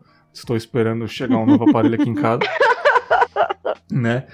Enfim, né? Aí era uma academia perto da minha antiga casa, que eu ia a pé, bonitão, de manhã e tal. E que a gente fazia? A gente chegava lá, a gente colocava o celular na recepção, é, lá pra mulher, pra menina ficar de olho e tal. Não era, não era o, o, o que era para ser feito mesmo, ela não se responsabilizaria se acontecesse alguma coisa mas a gente deixava ali que a gente já conhecia, né? Não tinha armário nessa academia, a gente não ia malhar com o celular no bolso, eu inclusive que transpiro pra caramba. Enfim, a gente deixava lá. Aí todo dia é isso, né? Tranquilo. Aí teve um certo dia que eu cheguei pra, pra malhar, eu coloquei o celular lá, pedi pro, pro rapaz cuidar, não tava a moça nesse dia. Fiz ali meus 40 minutos de treino. Quando eu voltei para pegar meu celular, ele não estava lá, né, cara? Ai, meu Deus. Aí eu, caralho, meu celular não tá aqui, brother. Aí ele, você veio do celular? Eu falei, vim, claro, não sei o que. Não tá aqui, eu sempre deixo aqui. E eu não sou um cara de, de fazer escândalo e, fa e fazer barraco e, e, e, gritar e brigar com os outros, né? Eu sou bem calmo, cara. Aí, mas nesse dia não teve como, porque, porra, eu tinha acabado de comprar o celular, cara. Tipo, fazia tá dois né? meses, cara. Eu tava Nossa, pagando o celular, tá cara. Tá 12 aí vezes. Nesse dia, aí nesse dia tu fez o barraco. Não, eu, pô, mas eu reclamo e falei, pô, cara, não, cara, eu quero outro celular, vamos resolver isso daí. Pô, vocês deixam essa merda que é dessa porta aberta aqui, ó. Passou alguém e pegou o celular. Aí comecei a falar alto, cara, pô, pera aí, abaixa a bola, não sei o que. Comecei a discutir com o cara, né? Aí ele não era o dono da academia, o dono da academia estava no escritóriozinho no fundo da academia, aquelas salinhas que faz exame de gordura, essas paradas assim, né? Que vai o nutricionista. Aí o cara viu um movimento, ele me chamou assim, ô, oh, chega aí, chega aí, vamos trocar uma ideia aqui, cara. Vamos trocar uma ideia. Ele me levou na sala, trancou ele. O que aconteceu, cara? Então, cara, é, eu sempre deixo o celular ali, aí eu entrei, fui malhar, quando eu voltei, o celular não tava lá, cara. Aí, tipo, é, o celular é caro, eu acabei de comprar ele. Ele, seguinte, cara, é. Pô, sinto muito, você sabe que ninguém é responsável pelos aparelhos aqui, mas, né, cara, de certa forma tá, no, tá na minha academia, a gente tem que fazer alguma coisa. Quanto que é a sua mensalidade aí? Tinha vários planos. Falei, ah, é valor tal. Seu celular custa quanto? Custa tal preço. Então, vamos fazer assim, cara. Você malha esse tempo aí, que é o valor do celular, sem pagar mensalidade. Olha. É, e será que dá pra você comprar outro celular, alguma coisa, e você não precisa pagar a academia? Aí Sim. eu, não querendo, né, eu falei, ah, cara, é o único jeito, né? Não tem como vocês me dar outro mesmo. Cara, não tem como, a gente não pode, entendeu? É, não tem câmera na recepção na época. É, eu, eu, eu acredito em você, mas não tem como provar que você tava com o celular, enfim, a gente pode fazer isso? Aí eu falei, tá, cara, beleza. Aí eu malhei uns oito meses, cara, de sem pagar Sim. a mensalidade da academia, assim, né? E eu não, eu não comprei outro celular, mas eu tinha um mais simplesinho lá em casa, tá? Um pouco mais antigo. Eu falei, ah, beleza, né? Vou fazer isso. E malhei, cara, os 12 meses aí bonitão, tranquilo, calmo tal. Aí bateu, bateu o, o negócio lá, ele falou, cara, o próximo mês você já começa a acertar, né? Falei, já começa sim, mas eu não vou malhar mais aqui não, cara. Obrigado aí. Não sei o quê, porque eu ainda tava. Eu ainda tava. Obrigado aí, mais dispensa. Não, valeu Obrigado aí. Eu, eu, tava meio chateado que, tipo, depois a relação não foi a mesma. Esse celular, fiquei mostra com o celular mó simplinho por 12 meses, pô. É, a, a, a, relação não ficou mais a mesma. Tipo, ele já tinha uma cara virada comigo e tal, né? Tipo, eu falei, ah, eu vou malhar porque é de graça, mas eu não tava mais claro. dando bom dia pra galera tal, mas eu não sou Climão, trouxa. Né? É, já, já ficou um Ele clima tava ruim. Só ali. local, né? É, é. Já, já tava um clima ruim. Eu falei, ah, obrigado aí por tudo aí. Procurei outra academia, né? Aí, beleza. É, eu sou um cara que eu não como eu posso dizer? Eu sou um pouco bagunceiro e um pouco. É, eu sou um pouco porquinho pra arrumar casa, sabe? Tipo, às vezes eu ah, deixo as cara. coisas jogadas, enfim. Não. Peraí. Aí... Ai, meu Deus. Aí teve um dia que foi o um dia da faxina, um dia da faxina Puta de limpar a casa. Ai. Oito meses depois. Um dia que eu fui, doze eu meses depois. Não, foi doze, foi doze. Foi eu fui limpar desculpa. a casa, aí eu, caralho, né? Aí eu arrastei um móvel, uma penteadeira, meu celular tava lá atrás, velho. Tava até na penteadeira. Não. Aí eu. O quê? Como assim, mano? Cara, tu levou 12 meses pra limpar a casa? É isso, isso é mais, é isso é mais impressionante, cara. 12 meses pra fazer uma pastinha. 12 meses E ele falou que era um pouco. Era, ele, ele falou que era um pouco pouquinho. Eu tô achando Foi, que. É, eu melhorei 12 bastante. meses pra arrastar uma penteadeira. 12 eu, meses. Eu, eu, eu, melhorei bastante. Depois que eu casei, minha, eu, Depois... eu, tô, eu não tô porco mais, né? Tipo, mijo sentado, enfim. É, enfim. Aí eu falei, Gente, não, não como assim, cara? Como assim? Eu, e todos os dias. Quando tu viu o celular? É, então, eu, todo, eu fiquei estranho. Falei, ué, será que o demônio colocou meu celular aqui? Porque, tipo. Eu levava todos. É, eu levava todos os dias Era no celular. pedido no primeiro dia. Eu colocava na recepção todos os dias. E é isso. Eu sim, eu acho que eu levei, só que eu acho que era tão no automático que nesse dia eu acho que eu não tinha levado, eu achei que tinha levado. Então Caralho, eu briguei cara. com o cara da recepção, Gente, malhei de graça e meu celular tava lá. Mas eu não consegui ficar feliz com isso. Eu falei, caralho, mano, não, brother. Se sentiu meio lixo, né? Eu tu falei... foi lá falar pro dono da academia? Ah, aí também eu não sou tão trouxa assim. Né? O mínimo que você deveria fazer é falar o nome da academia aqui, fazer um jabá pra eles, entendeu? Ah. Pra valer um ano que você trabalha. eu, poderia até eu, eu, até falo, é Cachoeiro Sports Center, só que não existe mais. Não existe mais academia, é uma loja de moto agora. Eu passo Cara, você faliu ah, a academia, tá, então. Tu quebrou a academia do cara. Caralho! um aluno sem pagar faliu, mano? Tava na hora de fechar Quebrou. essa bosta, então, velho. Por isso que não, eles olhavam feio Porque hoje em dia, porque depois é. disso, depois disso ela ficou conhecida como academia que roubava celulares. Que rouba celular. ninguém nunca mais entrou lá. é tipo quando você vê uma barata na comida, você faz um escândalo, ninguém mais frequenta o restaurante, né? Exatamente. Foi, você, Exatamente. você quebrou a academia. É, vai não, que lá eles roubam o celular, rapaz. Aí, cara, eu foi uma mistura de, pô, E não achei dão meus... outro, viu? E não É. dão outro, ainda tem essa, e pronto, ninguém E mais vem vai. com conversa, e vem com a conversa fiada de malhar de graça. E ainda te olham feio por um ano. Você tá indo malhar de graça, roubaram teu celular e ainda te olham feio. Caralho, eu fiquei de Não dá cara. Não, meu celular tá, tipo, com certeza, sei lá, de manhã eu. Ah, não, não foi eu, alguém deve ter esbarrado que morava comigo, meus sobrinhos tava, moravam comigo e, sei lá, esbarrou no celular, caiu lá e ninguém ouviu nada, ninguém, e eu fui procurar, ou não fui procurar, não dei conta, só sei que fui pra academia sem o celular, eu acho que naquela época a gente não tinha aquele vício, né, de botar a mão no bolso, não sentir o celular, a gente era mais desprendido disso, né, não tinha esse negócio de rede social tão forte, Aí, sei lá, no automático eu fui malhar e não tava, fiz aquele escândalo todo, confusão, xinguei o recepcionista e malhei oito meses de graça aí, tipo. Meu Deus do céu. Mas eu fiquei feliz, pelo menos eu não comprei outro celular, né, cara? Eu usei Exato. o velho. É, é verdade, é verdade. Cara, aí essa, essa, essa época foi louca, né? Esse dia foi louco aí. Esse dia é. é- Cara, Eu eu, eu sei que. Eu sei que acabou o tempo de histórias aqui, mas isso me lembrou uma história muito curtinha de perder celular. Fica à vontade, cara. É maravilhosamente engraçada. Porque, como vocês sabem, eu sou meio gordo, né? E Não sei, eu não tô vendo, cara. Eu não sei, eu nunca te vi, Léo. eu- sou aquelas pele caída e tal. Por causa, até porque- agora mais ainda por causa do, da cirurgia que eu fiz, a cirurgia de estômago e tal, tô, tô Aham. emagrecendo. Mas enfim, um belo dia eu estava voltando de viagem do- da casa de praia dos meus pais de carona com meu irmão. E a gente preparou tudo, botou as balas do carro, voltando de viagem e tal, voltando. No meio do caminho, perto do meio do caminho, eu, tipo assim, quase saindo lá do, do- da cidade, eu olhei pra. fa- Botei a mão no bolso, falei, puta que pariu, cadê meu celular? Não Ih, achei. E Perdeu eu falei, também. "Ca- eu olhei pro meu irmão, caralho, fudeu, eu perdi meu celular, vamos ter que voltar, vamos ter que voltar, vamos voltar pra casa. Tava eu, meu irmão, minha esposa e eu acho que a esposa do meu irmão também. Aí, vamos ter que voltar, vamos ter que voltar. Meu irmão foi, pegou, deu a manobra, parou pra não sei o que e tal. Foi andando com o carro pra, Tava atrás da penteadeira. pra voltar pra fora. Não, não. Aí eu, aí eu falei, peraí. Aí meu irmão falou, Léo, para e vê se caiu debaixo do banco. Levanta. Ele parou, não, depois de voltar um caminho já, ele falou, para e vê se caiu debaixo do banco. No que eu levantei, o celular automaticamente caiu no chão. Pô, Eu falei, ué, de onde que caiu? Depois eu me que eu tenho um pequeno vício de esconder o celular na barriga. Eu boto ele debaixo da barriga, assim, e eu deixava ali. tava no meio dos pneuzinhos. Léo. Porra. Exato, eu já perdi, eu perdi o celular da minha barriga. Meu Deus do céu. Ele ficou oito meses com o celular na barriga, velho. Não, então não. Na hora que foi fazer a cirurgia, caralho, Léo, tem um Motorola V3 aqui na sua barriga.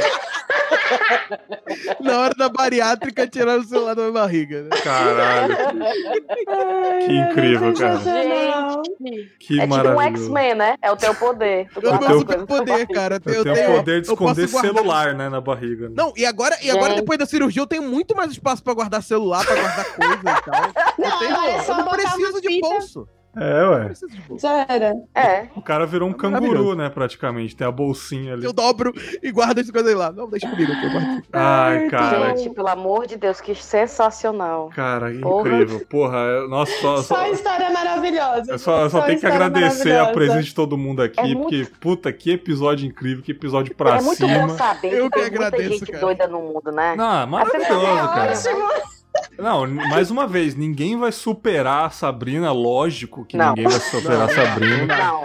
Não. Aí é realmente exato. Sabrina, muito obrigada. Você vai me deixar sem dormir. Aliás, a minha filha tá com 8 anos hoje. Então, quando ela fizer 14, 15.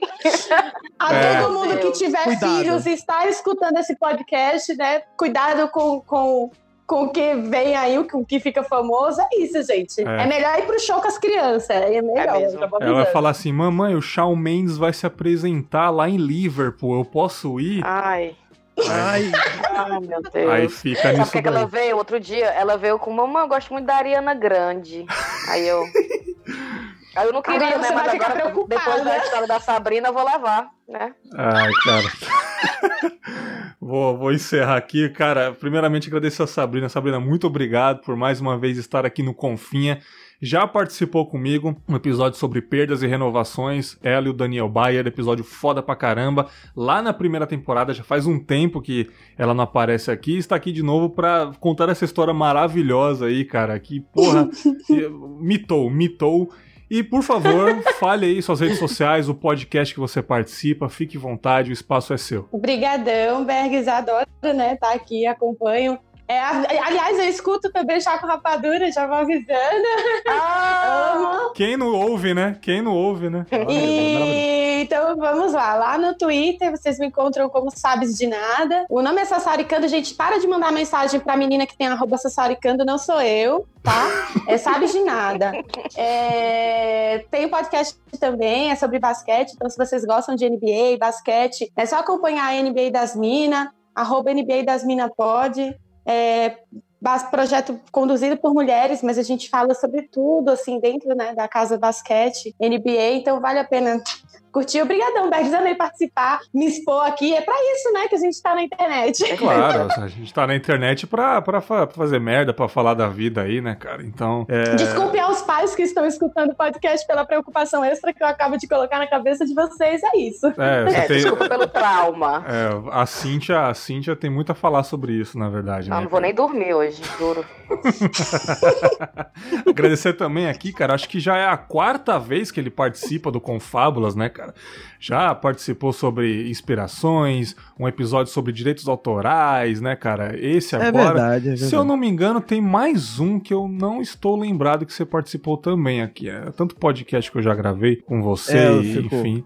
Mas, porra, Léo, você sabe que Fermata é parceiro aqui, Leandro também tá sempre aqui no Confim, além dos e-mails, participando, participou de um recente aí, foda pra caramba. E fala um pouquinho do Fermata, fala o que você quiser, o espaço é seu, Léo Zera. Porra, muito obrigado pelo convite, cara. Prazer ouvir essas histórias incríveis aqui, é muito divertido gravar. É sempre bom ouvir e gravar esse, esse podcast maravilhoso. E quem quiser me ouvir falando sobre música na internet, eu tenho um podcast ativo aí como música. Na verdade, é um portal com vários podcasts de música dentro deles, que é o Fermata fermatapod.com.br. Dentro dele tem o Fermata Podcast mesmo, que é um, um, episódio quinzenal de uma hora e pouca falando sobre algum tema relacionado à música. Tem o Fermata Tracks, que é um podcast pequeno de indicações ali de álbuns diferentes. Inclusive, a Cintia já participou lá uma vez, indicando um álbum. Agora eu não lembro qual álbum foi, mas ela participou.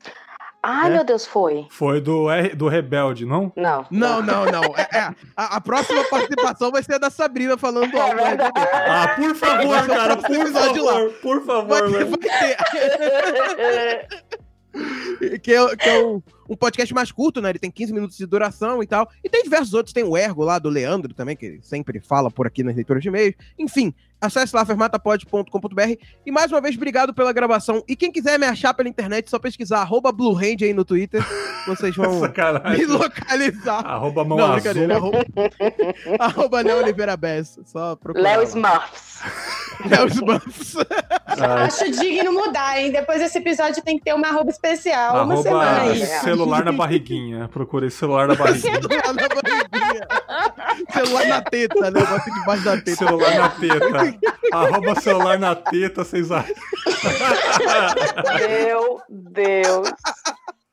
Ai, cara, e por último, né, mais não menos importante aqui, querida Cíntia do Chaco Rapadura. Chaco Rapadura é um puta podcast, foda pra caralho. Recentemente esteve na revista aí sendo indicado. Eu vi lá no Instagram, junto com Mamilos lá, podcast feito por mulheres. Olha que foda, cara. Fiquei muito feliz por vocês. Cara, é um podcast alto astral pra caramba. Eu racho de rir, cara. A Riviane, puta que engraçada aquela mulher. Ah, Meu é. Deus do céu. Não eu, tem igual. Eu quero muito que ela esteja aqui um dia para contar umas histórias aqui. E, pô, fala aí do Chá com Rapadura, fique à vontade. O que é esse lindo podcast? Fale suas redes sociais, fique à vontade, Cíntia. Então, obrigada, obrigada pelo convite. Adoro participar de outros podcasts, adoro. E esse foi, assim, um soco no estômago, porque a história da, da, da Sabrina vai ficar comigo pro resto da vida. Vai, e eu tenho coisas similares, porque eu também era é, como é, é, louca, né? A louca das bandas, mas a minha banda era o Guns N' Roses. Uhum. E eu tenho uma história parecida, isso aqui fica para outro episódio, que oh. foi a minha ida de Fortaleza até Rio de Janeiro para vê-los no Rock in Rio. Tá vendo quem tava te julgando, Sabrina, aí agora? é, tava muito estranha essa história aí. Eu tô ligada agora. Já é, tô. Foi, é, deve ter sido assim uns 13% do que a Sabrina fez, mas né? Eu entendo, eu entendo. Quando a Sabrina contou, eu entendi, eu senti, eu senti a paixão. Mas então, é, Chaco Rapadura, temos três, três anos mais ou menos de vida, vamos já comemorar o terceiro ano. Somos cinco cearenses morando na Inglaterra, cinco amigas. E a gente tenta gravar com uma frequência que não existe praticamente. A é. gente queria gravar de 15 em 15 dias, grava uma vez ao mês, uma vez a cada dois meses. Mas estamos em todos os lugares, tudo Chaco Rapadura, tudo juntinho. A gente também está no Instagram. E no Instagram a gente tenta fazer uma coisa um pouco mais diferente. A gente gosta de tirar sarro da da família real, né? Uhum. é muito fácil tirar sarro da família real. E porque algumas de nós, algumas de nós gostam bastante deles e algumas de nós detestam. Então ficou uma, uma misturada boa. Mas é isso. É, é, quem quiser me acompanhar, eu sou, como eu sou, eu tenho uma baixa estatura, sou bem pequenininha. O meu, a, o meu rendo no, no Instagram é Little Cynthia, pequena Cynthia. Oh, é isso, obrigada. Que incrível, Prazer cara. Foda, fora. Espero que vocês estejam novamente aqui para contar outras histórias ou para gravar o carro-chefe do Confábulas, que são as reflexões, né, que todo mundo gosta aí.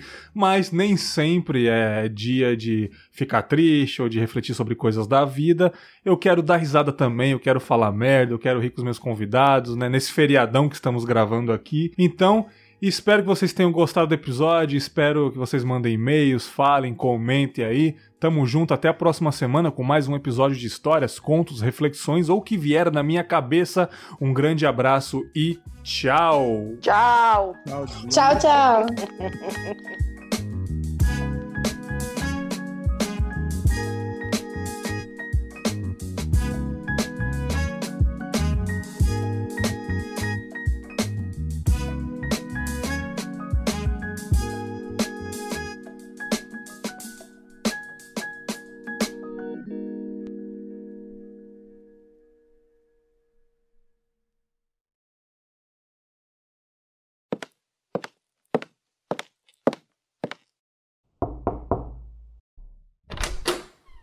Sala do Confábulas. Seja bem-vindo. E estamos começando mais uma sessão de feedbacks, e-mails e tudo que vier na cabeça de nós dois retardas aqui na live do Instagram e também na leitura de comentários e e-mails da Sala do Confábulas. Mais uma vez não estou sozinho, conto aqui com a presença de Leandro Pereira. E aí, Lele? Fala, Bags. Fala, ouvinte. Eu não sei se vocês ainda aguentam me ouvir aqui na sala, mas parece que essa sala tá ficando um pouco minha. Tem uma poltroninha já com meu nome, né? já é fixo já a, a, a, sala do, a sala do Leandro aí, cara. E hoje, Leandro, a sala está lotada, né, cara? Tá Comentário, e-mail pra boné, né, bicho? Assim, não é tanto e-mail, mas assim, são e-mails gigantescos, cara. Tem um e-mail aqui de 24 páginas que eu lerei? Claro que não. Tem um resumo em cima ali. que se vocês quiserem ler depois no link que eu vou deixar, fiquem à vontade. E também estou interagindo com o pessoal que está na live do Instagram aqui. Não vou ficar olhando toda hora, né? Estarei lendo aqui. Mas você que está no Instagram, tá vendo de primeira mão aí. E depois vou deixar disponível durante algumas horas para quem quiser acompanhar depois. Mas vamos começar essa leitura aí, que tá monstruosa. Eu só queria uma dúvida, cara. Não sei se você pode me tirar uma dúvida aí, até o pessoal que tá vendo. Eu estou com uma com um potinho de água aqui, né? Uhum. E eu coloquei bastante gelo dentro, cara. E eu não sei como ele está suando por fora e está pingando. Você consegue me decifrar essa bruxaria?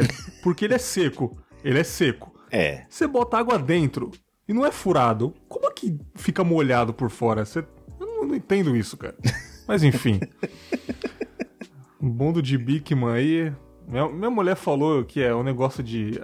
que eu não entendi nada, é, mas é porque enfim, tem eu acho na, que é bruxaria. Né, tem água no ar, ele gela essa água, ela muda de estado. tá bom, é só isso que eu queria saber mesmo. É. Comentários aí, do aí, site aqui. Sabedoria do lixo do lixo. Ele condensa a umidade do ar, é isso. Boa, ganso. É um processo de Boa. condensação. Se for o ganso, né? E a gente acha que ele é burro, né? Só porque ele é o ganso. Tô falando, cara. É.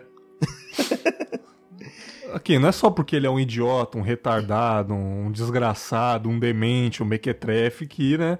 Ele não, não é inteligente. Claro que ele é inteligente. Ah lá, vai ter que chamar o Pirula. É. O Jalisson colocou aqui. Não, é, sim. Vou ter que chamar o Pirula pra falar aí sobre política, né, cara? Que é, é a área de atuação dele, né? é onde ele tá apanhando pra caramba no Twitter lá. Ele, falando de política, é um bom biólogo, né, velho?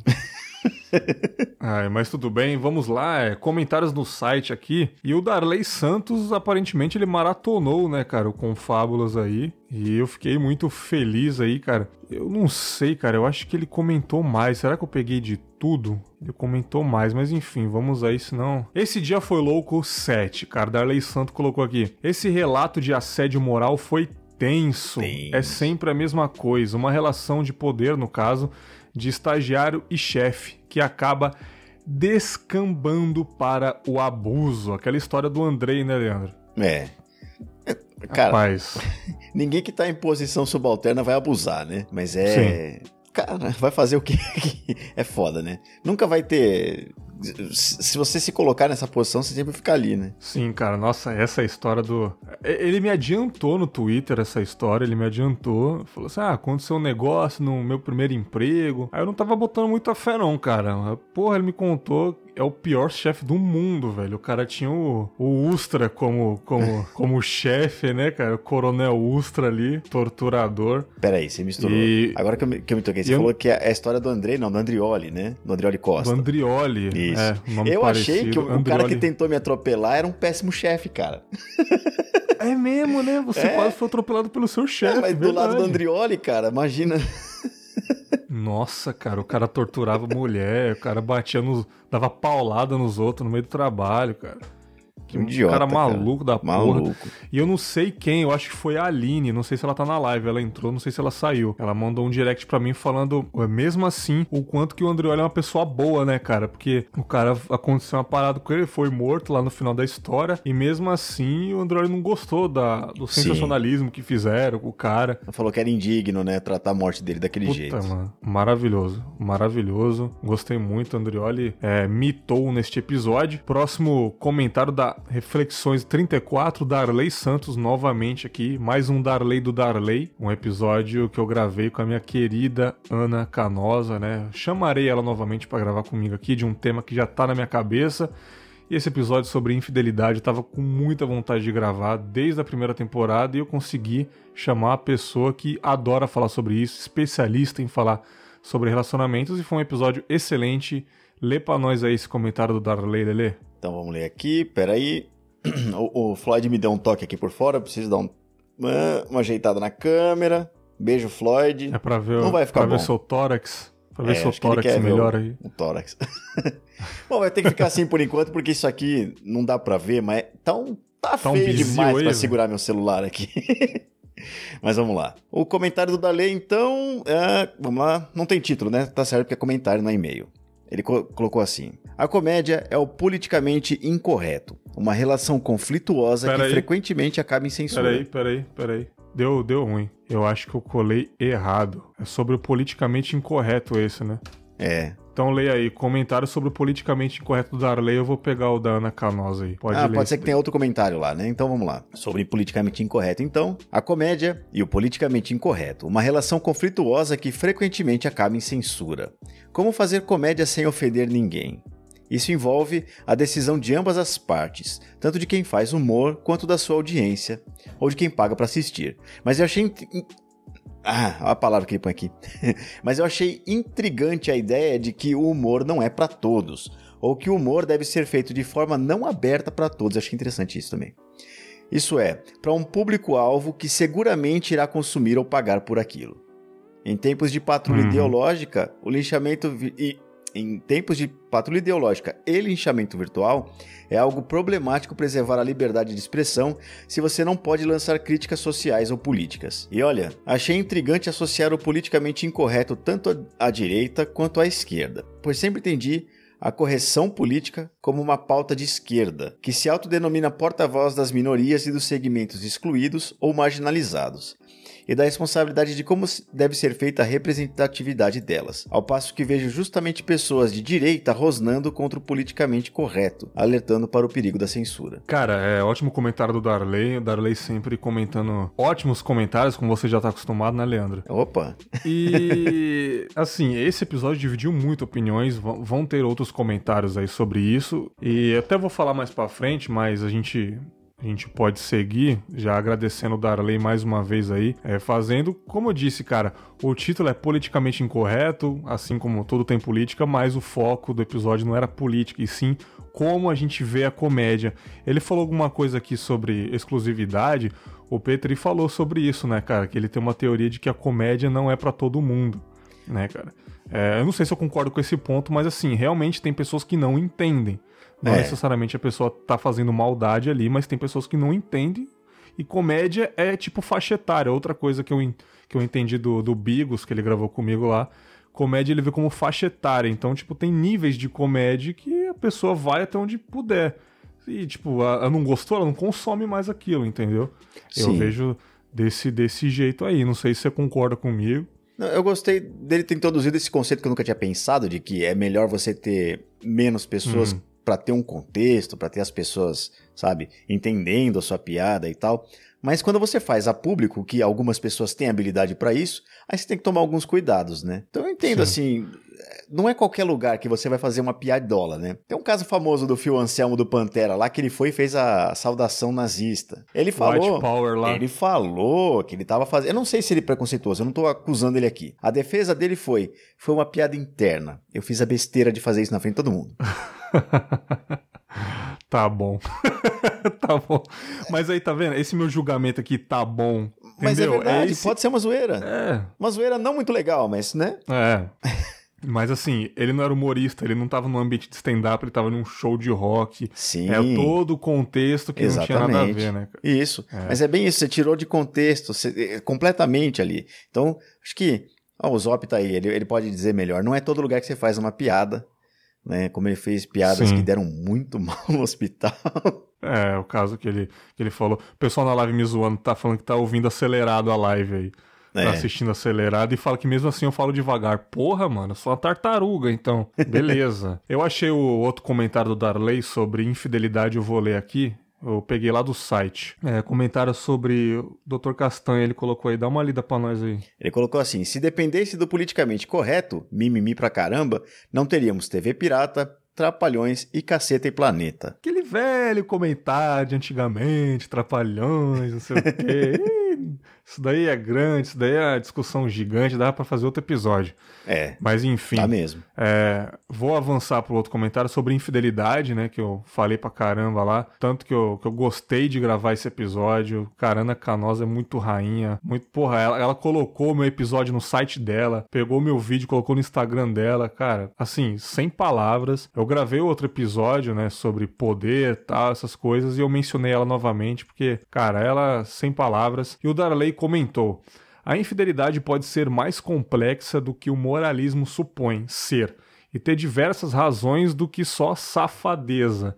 Mas é claro que é um momento crucial em que uma escolha é feita. Ok, devemos evitar juízos de moral primários para entender as causas e, se for o caso, tentar ajudar.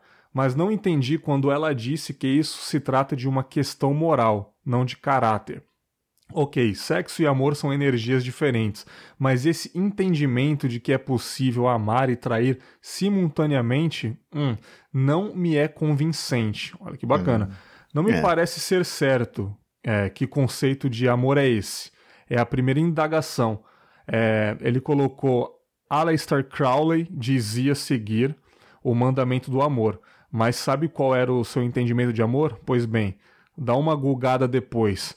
Segundo a teologia, antropologia cristã, sexo e amor são de fato energias diferentes. Isso daí, com certeza, mas que devem concluir para uma mesma finalidade, que quando andam separadas, aí temos toda a sorte de desvios, e sim, estes são de caráter moral, de ordem sexual e etc. Eu gostei bastante da conversa da Ana Canosa, demonstrou ter visão de contexto, acerca do atual comportamento afetivo sexual de, das pessoas. As pessoas estão mais disponíveis sexualmente, o permissivismo aumentou e é cada vez mais difícil sustentar a monogamia como valor e condição possível de fidelidade. Bingo! As relações estão cada vez mais líquidas se liquefazendo facilmente. Concordo, como eu disse lá no episódio, está muito mais difícil você manter um relacionamento, né, cara? Com tanto cardápio, aplicativos, enfim, né, cara? É muito bom esse ponto e deu para entender. Esse exemplo de pessoas que transam para resolver briga só mostra como somos complexos em nossas infâncias. A nossa animalidade está à espreita, esperando só por uma brecha para soterrar a razão e impelir-nos a cometer loucuras, levian leviandades e pessoas traem por insatisfação sexual pelo prazer perverso da vida dupla, por compulsão sexual e etc. Achei sóbria a visão da psicóloga, mesmo pecando ao relativizar o adultério e a poligamia.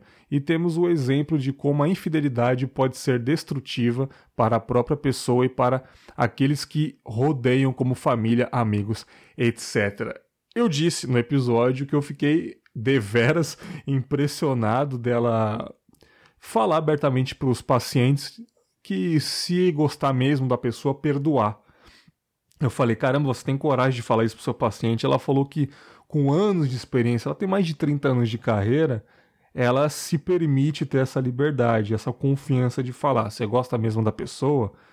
É, perdoa. Ela é, é adepta a isso. E também entendeu? não é ela que vai fazer o julgamento moral, é o paciente, né? É isso. Ela só é. dá um negócio. Ela, ela, ela, não fala assim, perdoa, ela fala, você claro. ama ele você acha que vale a pena. Aí, Se for verdadeiro, porque, na verdade a né? psicologia né? é isso, né? A psicologia é, é o, o, psicólogo jogar as coisas para a pessoa mesmo se resolver, né? Sim. Não é uma Maria fofoqueira que vai dando pitaco na vida. Sim. Não, não é bem assim uma, uma relativização da coisa. Ela enxerga aquilo como uma coisa de trabalho, sabe? Ela não tá perdoando a traição ou achando isso ou aquilo. Aquilo é um. É, é, sabe? Eu ouvi hoje um. Eu tava lá e ele tava falando era um dentista, né? E ele falou, cara, Sim. eu esqueço que é um paciente, eu sei que ele é um canal que eu tenho que fazer. E aí, pô, Sim. o cara não veio, tá assim, eu, agora eu vou me atrapalhar aqui, porque é um canal, ele é um trabalho. O cara tá com dor, o cara tá sofrendo, tá com o rosto inchado e tal para ele é um canal, né? E para ela é isso, traição é mais uma das coisas e é o que ela vê no dia a dia dela, né? Exatamente, mas tudo bem, discordar é normal. Normal. Mas fica aí, fica esse comentário maravilhoso. Mais um comentário do Darley. Aparentemente o Darley deu uma mini maratonada no Confábulas nos outros episódios aí. O Léo colocou: Você acabou de dizer isso na cama há dois minutos atrás, Floyd. E é os caras brigando na live assim, aqui. Putz, o Léo entrou. Aí ele. Ah, é briga de casal, tá vendo? Sexo é. de, de reconciliação aí, ó, pra vocês. Felicidades ao casal né, é. cara? E a infidelidade também, já que os dois são casados, né? Cara, é comentário aqui do José Castanhas Neto, que aparentemente estava na live, não sei se está na live ainda, sobre nós e o podcast 6, as polêmicas da podosfera. Lê pra nós aí, Leandro. Ah, eu jurei que você ia fazer outra panelinha aqui, cara, ia colocar uma não, fez mesmo de polêmicas. então, o Zé Neto, que tem o, o NetoCast, né? Que tem mil e tantos episódios, um, podcast Puta já merda. longevo. Né? Espero né? nunca chegar a esse número.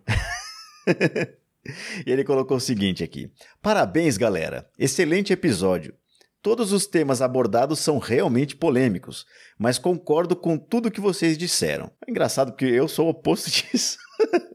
Essas regras, como dizia meu avô, não dão camisa para ninguém. Fiquei muito feliz de ter sido mencionado no episódio. Muito obrigado. Fiquei antenado nesses episódios porque o tema podcast. Desculpa, ele não escreveu isso. Ele falou: ficarei antenado nesses episódios sobre o tema podcast, especialmente para entender quais são as tendências dos entendimentos dos podcasters e ouvintes. Abração, Neto do NetoCast. Falou, Zé Castanha. Eu não sabia que é, NetoCast é de Neto Castanha. Castanhas, isso. É de Maravilhoso, maravilhoso. Valeu, cara. Fique antenado aí, ouça os outros episódios, mas se te interessa só o Nós e o podcast, eu vou tentar pelo menos uma vez por mês trazer aí. É, já tem um gravado, já. O Nós e o Podcast 7 já tem gravado. Eu acho que aparentemente vai ser o maior episódio do Confábulas. O Nós e o Podcast 7, já mais de duas horas de, de papo furado com certeza 80% dos meus ouvintes vão ouvir em 3x, porque está grande para um boné. É, e a minha fica... dica é que o antena pode chegar a 4x. não dá pra entender nada. Então, não sei o que. Ah, puta que pariu, né, mano? Você tá me tirando, mano. Quem é o desgraçado que, que colocou 4x, velho? Ah, cara. 2x de... eu acho rápido pra porra, mano. Depende de quem fala, cara. Tem gente que fala devagar. Eu já Cê falei tá isso doido, antes. tio. É. Nossa, 4x é sacanagem, velho. Sacanagem. Não, 4x, mesmo, cara, depois que eu vi o. Eu esqueci o nome do cara, que é deficiente visual e que ele ouve ah. Nerdcast. Aí ele mostrou lá o som. Ele ouve em 4x, é normal para ele. ele. Caralho. Cara, é o demolidor, né, mano? É. O cara tá com os negócios. A Aline falou que acostuma. Isso que é o problema, cara. Depois você não, você não consegue voltar pro 1.0, não, velho. Eu nem quero chegar perto, velho. Minha vida tá muito boa, normal, assim, cara. Vai que eu coloco 1.5, é que nem crack. Você vai colocando 1.5, 1.7, 2.0. Aí você coloca no 1.0, aí você, ué, tá meio esquisito isso daqui. Nossa, aí você vai lá, igual crack, dando acelerada lá. E aí tem podcast que eu não ouço a 2x e é aquela pessoa que fala devagar lá, ele vai lá. Isso aconteceu recentemente, cara. E eu falei, nossa, o Felipe fala tão devagar. Tá vendo? Aí, de novo, eu tô não. falando de xadrez verbal. Sim, sim, tô, sim. Então, recentemente a o que eu coloquei, o que faço com essa paldurecência de assistir vocês dois, os donos dos mais lindos podcasts da podosfera. Quem ah, dera, o, o Chorume falando disso. Pelo amor de Deus, cara. Não preciso nem falar o quão o Chorume é importante para nós dois, né, Leandro? É, opa. O Chorume foi essencial aí, cara. Foda. Mas voltando nessa conversa de acelerado, é, a Paula Toller teve recentemente na, no Pânico para divulgar um show que ela, ia, que ela ia fazer no Tom Brasil. E ela fala muito devagar, brother. Mas Fala. muito devagar. Eu pensei na hora de vocês, assim.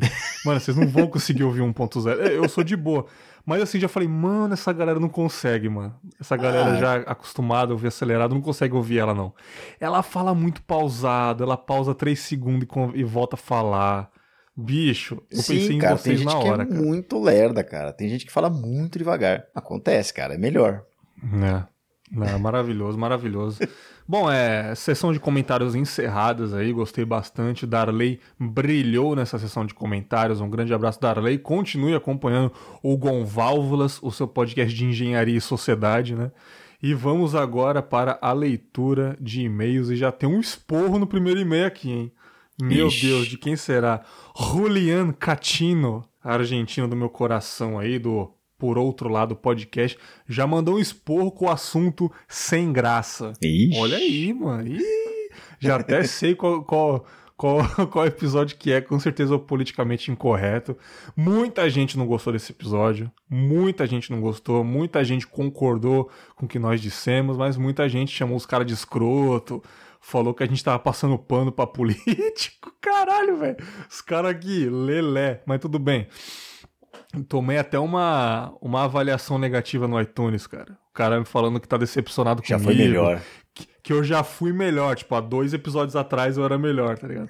Quando as reflexões era, era, era roots, era melhor. Tipo, há dois episódios atrás. Aí eu fiz esse que ele não concordou, eu já fui melhor. Puta que é. pariu. Como se fosse uma temporada inteira ruim. A temporada passada era melhor, mas beleza. E o cara falou que tava frustrado comigo, brother. Frustrado comigo, cara. Cara, eu sou apenas um, um, cara que liga o microfone e fala, cara. Eu acho não que me cada... endeusa, não. Olha, velho, cada um tem que dar com as próprias frustrações também. Eu acho normal discordar. Ah, foda. Vamos ser mas adulto aqui. Bem, eu... Com certeza. Eu... Mas eu falei assim, porra, cara, meio exagerado isso daí. Tá decepcionado e já foi melhor, mas tudo bem, beleza. Imagina, né? É. Colocando aqui o primeiro e-mail do Julian. Olá, Bergs. Tenho várias opiniões polêmicas e que ainda provavelmente irão te chocar. Oh, meu Deus. Nossa, meu Deus. Mas tudo bem. Espero que leia até o fim e pense que mesmo quando forçando os argumentos até o absurdo, a ideia é dar reflexão. Bora. Okay. Sobre politicamente correto, eu particularmente não gosto do termo. Parece que uma pessoa deve fingir pensar diferente, do tipo, vou fingir que penso da forma que todos aqui, só para não esbarrar no próximo quando na verdade a ideia seria ter empatia para com os que os outros sentem, sobre, é, sobre como agimos. Dessa forma, acontece que quem provoca como politicamente incorreto quer se colocar como alguém que pensa fora da caixinha, quando na verdade está muitas vezes repetindo velhos comportamentos abusivos. Concordo plenamente. Beleza. Não, sim, tem esse fato plenamente. aí. A pessoa às vezes finge que está é, que tá fazendo uma piada para poder machucar, né? Sim, Mas, sim. Né? É, soltando preconceito, falando o que quer. humor quinta série, né? Sim, sim. Mas vamos a um exemplo de uma piadoca maneira. Vamos supor que estamos vendo um humorista no seu programa de auditório. E... Vamos imaginar um nome é completamente aleatório. Digamos que se chama Daniel Offensive. Ah, já, no já seu adivinhei. programa. no seu programa Detesta, mas, que é mas que é invadido por cinco pessoas armadas. Uma delas rouba o microfone e pergunta para o Daniel: Humoristas tocam piano? Daniel responde que sim e o homem pede para tocar o bife. Mas quando Daniel se aproxima ao piano, os outros quatro homens amarram ele na cadeira. Um deles puxa um alicate e arranca uma das unhas da mão direita. Esse direita foi um, um easter egg? É, no meio do grito de no meio do grito de dor do humorista, é, no meio do grito de dor, o humorista arranca outra unha da outra mão. As mãos sangram e os homens o desamarram e o deixam na frente do piano chorando e gritando de dor. Daniel mal consegue depositar a mão em cima do piano e cai desmaiado de dor, ao qual a pessoa com o microfone diz: "Tá vendo? Humorista sem unhas se esquecem da música, né?" Muito engraçado, não? Como não? Então você não tá vendo graça? É você que não tá vendo graça na piada.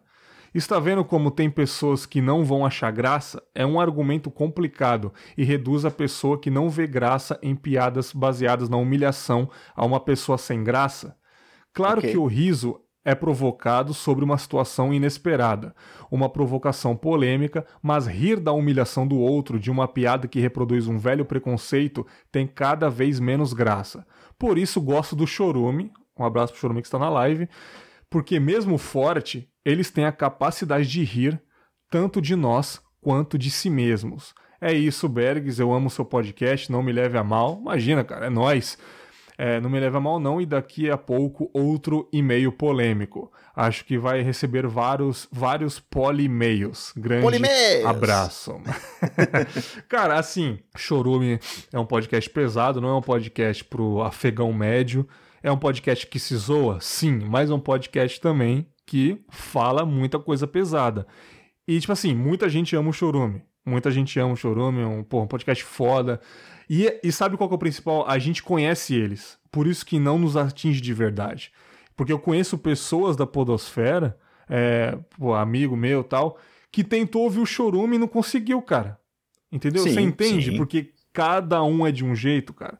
Não, não quer dizer que o Chorume falando mal de. é, xingando gente de puta e fazendo piada com cunho racial quer dizer que eles Que são. burra. É, é, o, o negão falou: puta é puta! Puta sabe? é puta. Tipo, não quer dizer que são pessoas ruins, mas são pessoas que brincam com todo mundo. Só que quem tá de fora e não conhece eles vão achar que eles são podcasts politicamente incorretos que querem ofender, entendeu?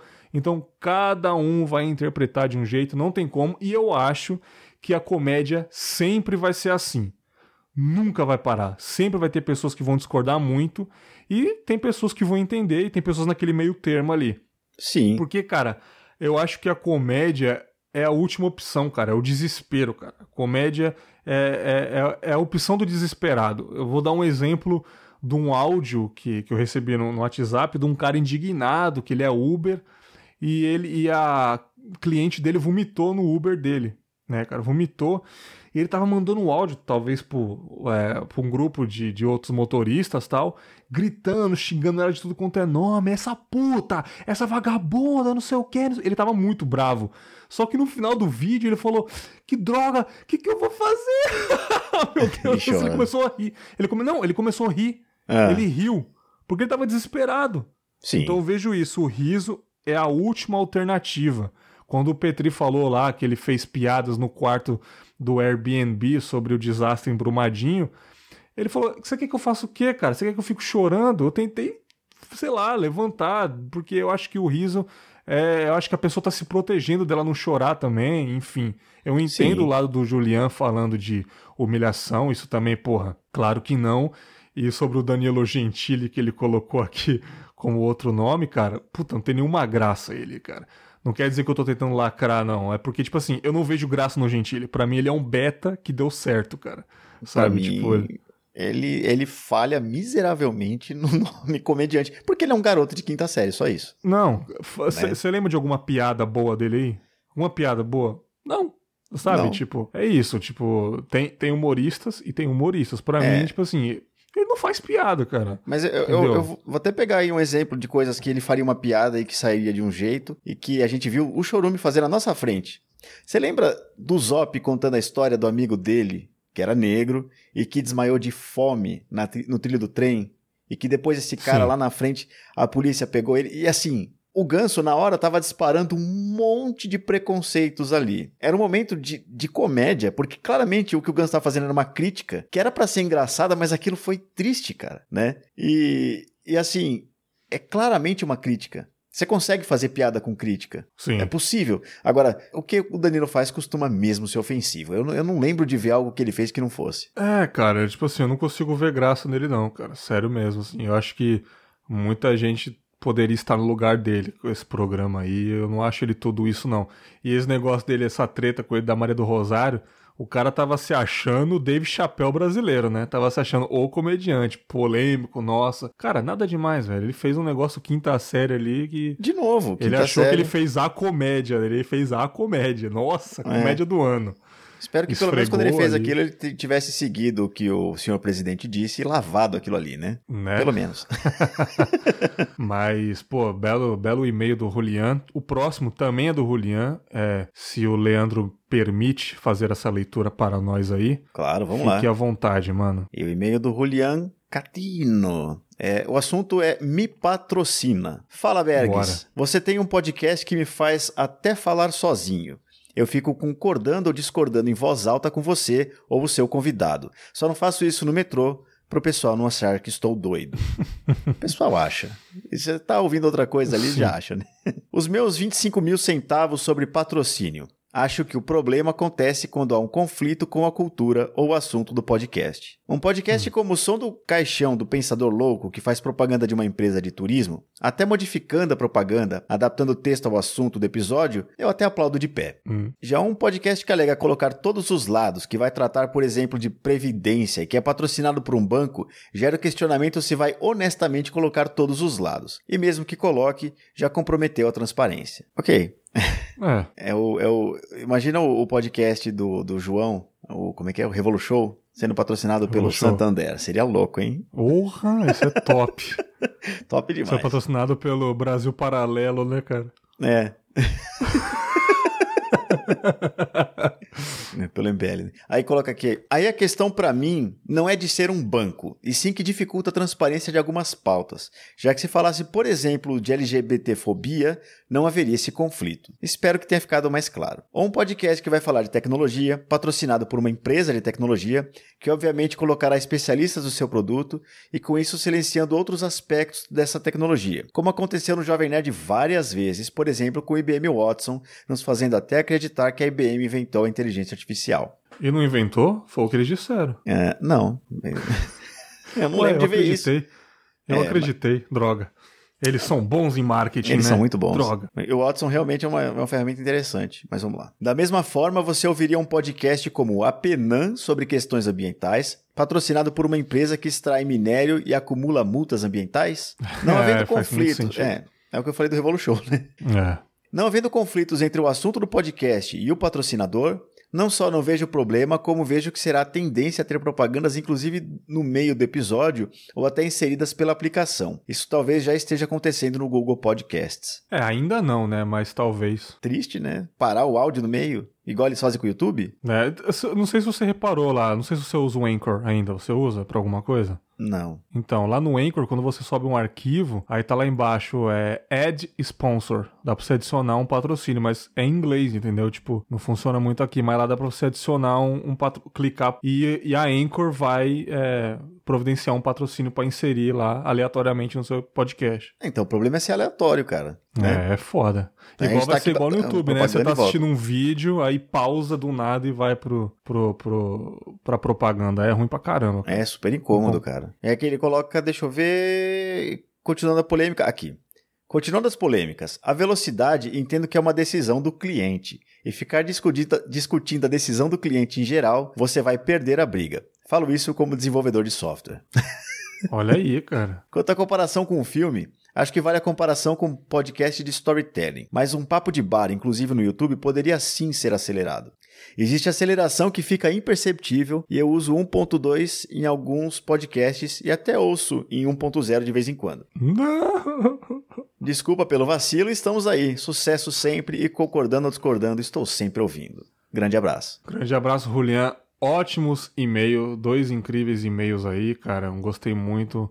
Pode mandar à vontade sobre o politicamente correto. Gostei muito do seu ponto de vista, né, cara? Eu sou um pouco mais insano, cara. Eu acho que a comédia assim pode ofender não porque ela quer, mas ela pode acabar ofendendo e aí o humorista também tem que matar no peito e ver se ele consegue resolver isso daí. E sobre patrocínios, muito bom esse lance de o seu podcast é de um jeito, você vai ser patrocinado por um, pod, por um produto que vai contra a mão disso, né, cara? Você disse do Revolution e, e bancos patrocinando. E um banco, por exemplo, é. Ah, cara, mas ó, a gente tem ali o apoio da Casa Natura no, no Fermata. Uhum. A gente vai lá e a gente tem liberdade para falar o que quiser da casa. É, tem algum conflito aí? O ouvinte não vai saber, a gente que tá falando ali, né? É, Eles deram liberdade tá pra tranquilo. gente, entendeu? Eles não ameaçaram a gente de forma alguma. Então, é, de certo modo, eu poderia estar, tá, sim, fazendo uma coisa incorreta e, e dizendo para as pessoas irem no lugar que é perigoso, sei lá. Não podia? Sim. Eu acho que faz sentido o meu podcast ser de música e alguém que tá com música querer me patrocinar. Sim, com certeza. É o, é o, tipo, é quase certo que seria isso, né? É, então. Tomara, tomara que seja assim mais para frente com mais podcasts aí, né? Tomara que, sei lá, uma marca de cannabis me patrocine, né, cara? Os episódios de reflexões aí. Ah, mas aí, aí, aí tem conflito de interesse ou não? Talvez o Santander fosse melhor, não? Cara, qualquer patrocínio que vir, estamos aí, cara. Vou é, açougue, quem quiser aqui, ó. Fermata, açougue? Nossa porra. senhora, velho. Ai, minha low carb. É. Vamos aí, próximo. Coca-Cola, quem quiser Tang, tamo aí. Puta, nossa, que suco, Clyde, né, cara? Já pensou, cara? Eu diria até que Pepsi é melhor se a Pepsi quisesse. Porra, mas eu, eu adoro Pepsi, inclusive, cara. Muito bom. Aqui, o próximo e-mail, Reflexões 36, aparentemente sobre politicamente incorreto. Deu o que falar? Só um pouquinho só. Do Alisson Bárbara. É o Alisson do Laranjada Podcast. Podcast é o segundo pior podcast do mundo aí, né, cara? É. São os, os braços direitos do Chorume, os ouvintes que se juntaram e fizeram aquela merda daquele podcast. E eu já participei daquela merda daquele podcast. O Alisson já gravou comigo aqui, ainda vai sair o episódio. E é isso, cara. Fala Berguito e talvez Leandro, acertei? Acertou, muito bom. É isso aí. Leandro estará sempre aqui ele, quando, até quando ele estiver vivo, né, cara? Depois Opa. que morrer, a gente tem que providenciar outra pessoa aí. Tá perto. Bom. Caralho. Parabéns pelo episódio. Foi excelente a reflexão sobre o politicamente correto. Sob o meu ponto de vista, a piada tem a função de ser engraçada ou reflexiva nem sempre a premissa da piada te faz rir, mas uhum. ela dá uma sacada, risos de quinta série. É, que te faz pensar de uma forma que você não havia pensado ainda. Frequentemente temos visto humoristas se escondendo atrás da fachada de eu estar fazendo uma piada para dizer coisas extremamente ofensivas sobre algo ou alguém. A exemplo disso temos o caso Danilo Gentili. Opa! Chamou uma mulher doadora de leite materno de vaca leiteira. Eu lembro, Nossa, isso foi ao vivo, cara. Como ele é engraçado, né? Ela foi humilhada em sua cidade e isso fez em isso a fez entrar em depressão e seu leite secou. Maluco, que BO da porra, velho.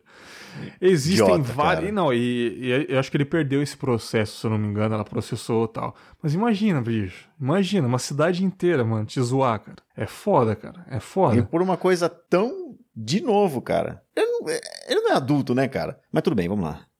Nossa, mano. Existem vários níveis de piada e é preciso conhecer o seu alcance, seu público, seu ambiente. Exatamente, o ambiente. Se essa piada fosse feita para 100 pessoas em um teatro, não teríamos o mesmo problema. Puta, é aí que eu sempre falo, cara. Mas ao ser feita por uma personalidade conhecida nacionalmente durante a transmissão de um programa que estava no auge, foi como atirar de bazuca no formigueiro. Cara, Olha, gostei muito dessa análise, cara. Bela, bela. Gostei muito dessa análise, cara. Os convidados apontaram muito bem para esse detalhe de que se pode fazer piada com qualquer coisa, mas se atém é, mais se aten, atentando ao Isso. contexto. Ao menos foi isso que eu entendi da conversa. Não, é isso mesmo, cara. Tem tudo tem que ter contexto, cara. É, você não pode jogar uma, uma piada ofensiva sem dar o contexto, ah, só falar de gay, só falar de preto, só falar de gordo, assim, avulso, cara. Isso não é piada, brother. Piada é construção, né, cara? É, foi isso que você entendeu e é isso que a gente quis passar. Infelizmente, pessoas não entenderam, mas daí faz parte também. A gente tem que matar no peito, né, cara? As críticas. No mais, parabéns novamente. Seu podcast é foda. Abraço do Alisson Vugo Max, do podcast Laranjada e Profissão Perigo. Eu preciso ouvir esse Profissão Perigo ainda, que eu não ouvi, mas o Laranjada eu já sei que é uma merda. É. Pró- Próximo e-mail aqui da Júlia Brasolim, cara. Ouvinte Julinha, tá sempre aí interagindo comigo, ouvinte fiel aí. Leandro, me faça esse favor pra Posso- nós aí. Fazer uma. Só ler o que o Wesley Não. colocou aqui, o Wesley Zop. Ele colocou Pode assim: falar. como palhaço, tentamos não fazer piada de corda em casa de enforcado. É o ambiente, né? É o ambiente. O ambiente, cara. E, e uma coisa que o Ganso me disse que o palhaço normalmente ele faz autodepreciação. Ele faz uma piada com ele mesmo. Ele se Ele se coloca ofende. abaixo de você para que quando você ele fizer uma piada com você, você fala, ah, ele tá zoando. Foda é essa. estratégia, né? A, a função do palhaço é isso, né? Fazer os outros rirem, independente do que for, né? É. É, a todo custo, né? É, a- o palhaço se humilha, né? As pessoas riem dele, é aquela apontando pra ele dando risada e ele fa- fazendo assim, chorando. É isso, o palhaço é, É. isso, cara. E pra ser palhaço você tem que estudar humor, né? Não é só aparecer e ser, ter cara de besta. Enfim. né? 40 anos de idade que ela fala nada, não. É. Acho que vai todo mundo apontar pro Danilo Gentili, mas tem outros que fazem piadas desse tipo. Eu lembro quando eu Sim. vi o Pânico, cara, que tinha morrido o. O ah, Guzo lá, o pai da, da Beth Guzo, né? Que ele Sim. era vovó Mafalda. Vovó Mafalda, sim. E aí chegaram assim, é, Beth Guzo, filha de travesti. Aí eles ficaram zoando. Tipo, cara, o pai dela tinha acabado de morrer. Não, o Pânico era eu não pesadão, assisti uns Pânico na TV a pesados. partir daquele dia, cara. Faz muito tempo. Eu não sei nem se passa na TV ainda. Tinha uns negócios pesadão lá, cara. Uma coisa idiota, cara. Foda, foda. Então vamos lá pro e-mail da Júlia. Vamos lá. Fala, Bergs, beleza? Não. Não. então, cara, só passando, só passando para dizer duas coisas rapidinho em relação ao supimpa episódio As Polêmicas da Podosfera. A primeira é que não confio 100% no Spotify. Quem confia, né, cara? 100% ali. É, vamos ver o que que ela coloca aqui de argumento, mas é. É difícil confiar.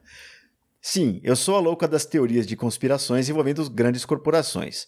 Então tô sempre com o pé atrás com tudo. Os caras não são uma plataforma para podcast e mesmo assim criaram lá essa opção quentinha e atrativa por lá. Mas Enquanto eles não adaptarem a plataforma para esse tipo de mídia, tipo puxar o feed, atualizar direitinho, avisar o usuário que tem episódio novo, mostrar um gráfico que preste, entre outras coisas, eu vou achar muito suspeito. Indico aqui um episódio do podcast Despautada, não sei se tu já ouviu, sobre isso aí. Vou deixar o link no fim do e-mail. Boa.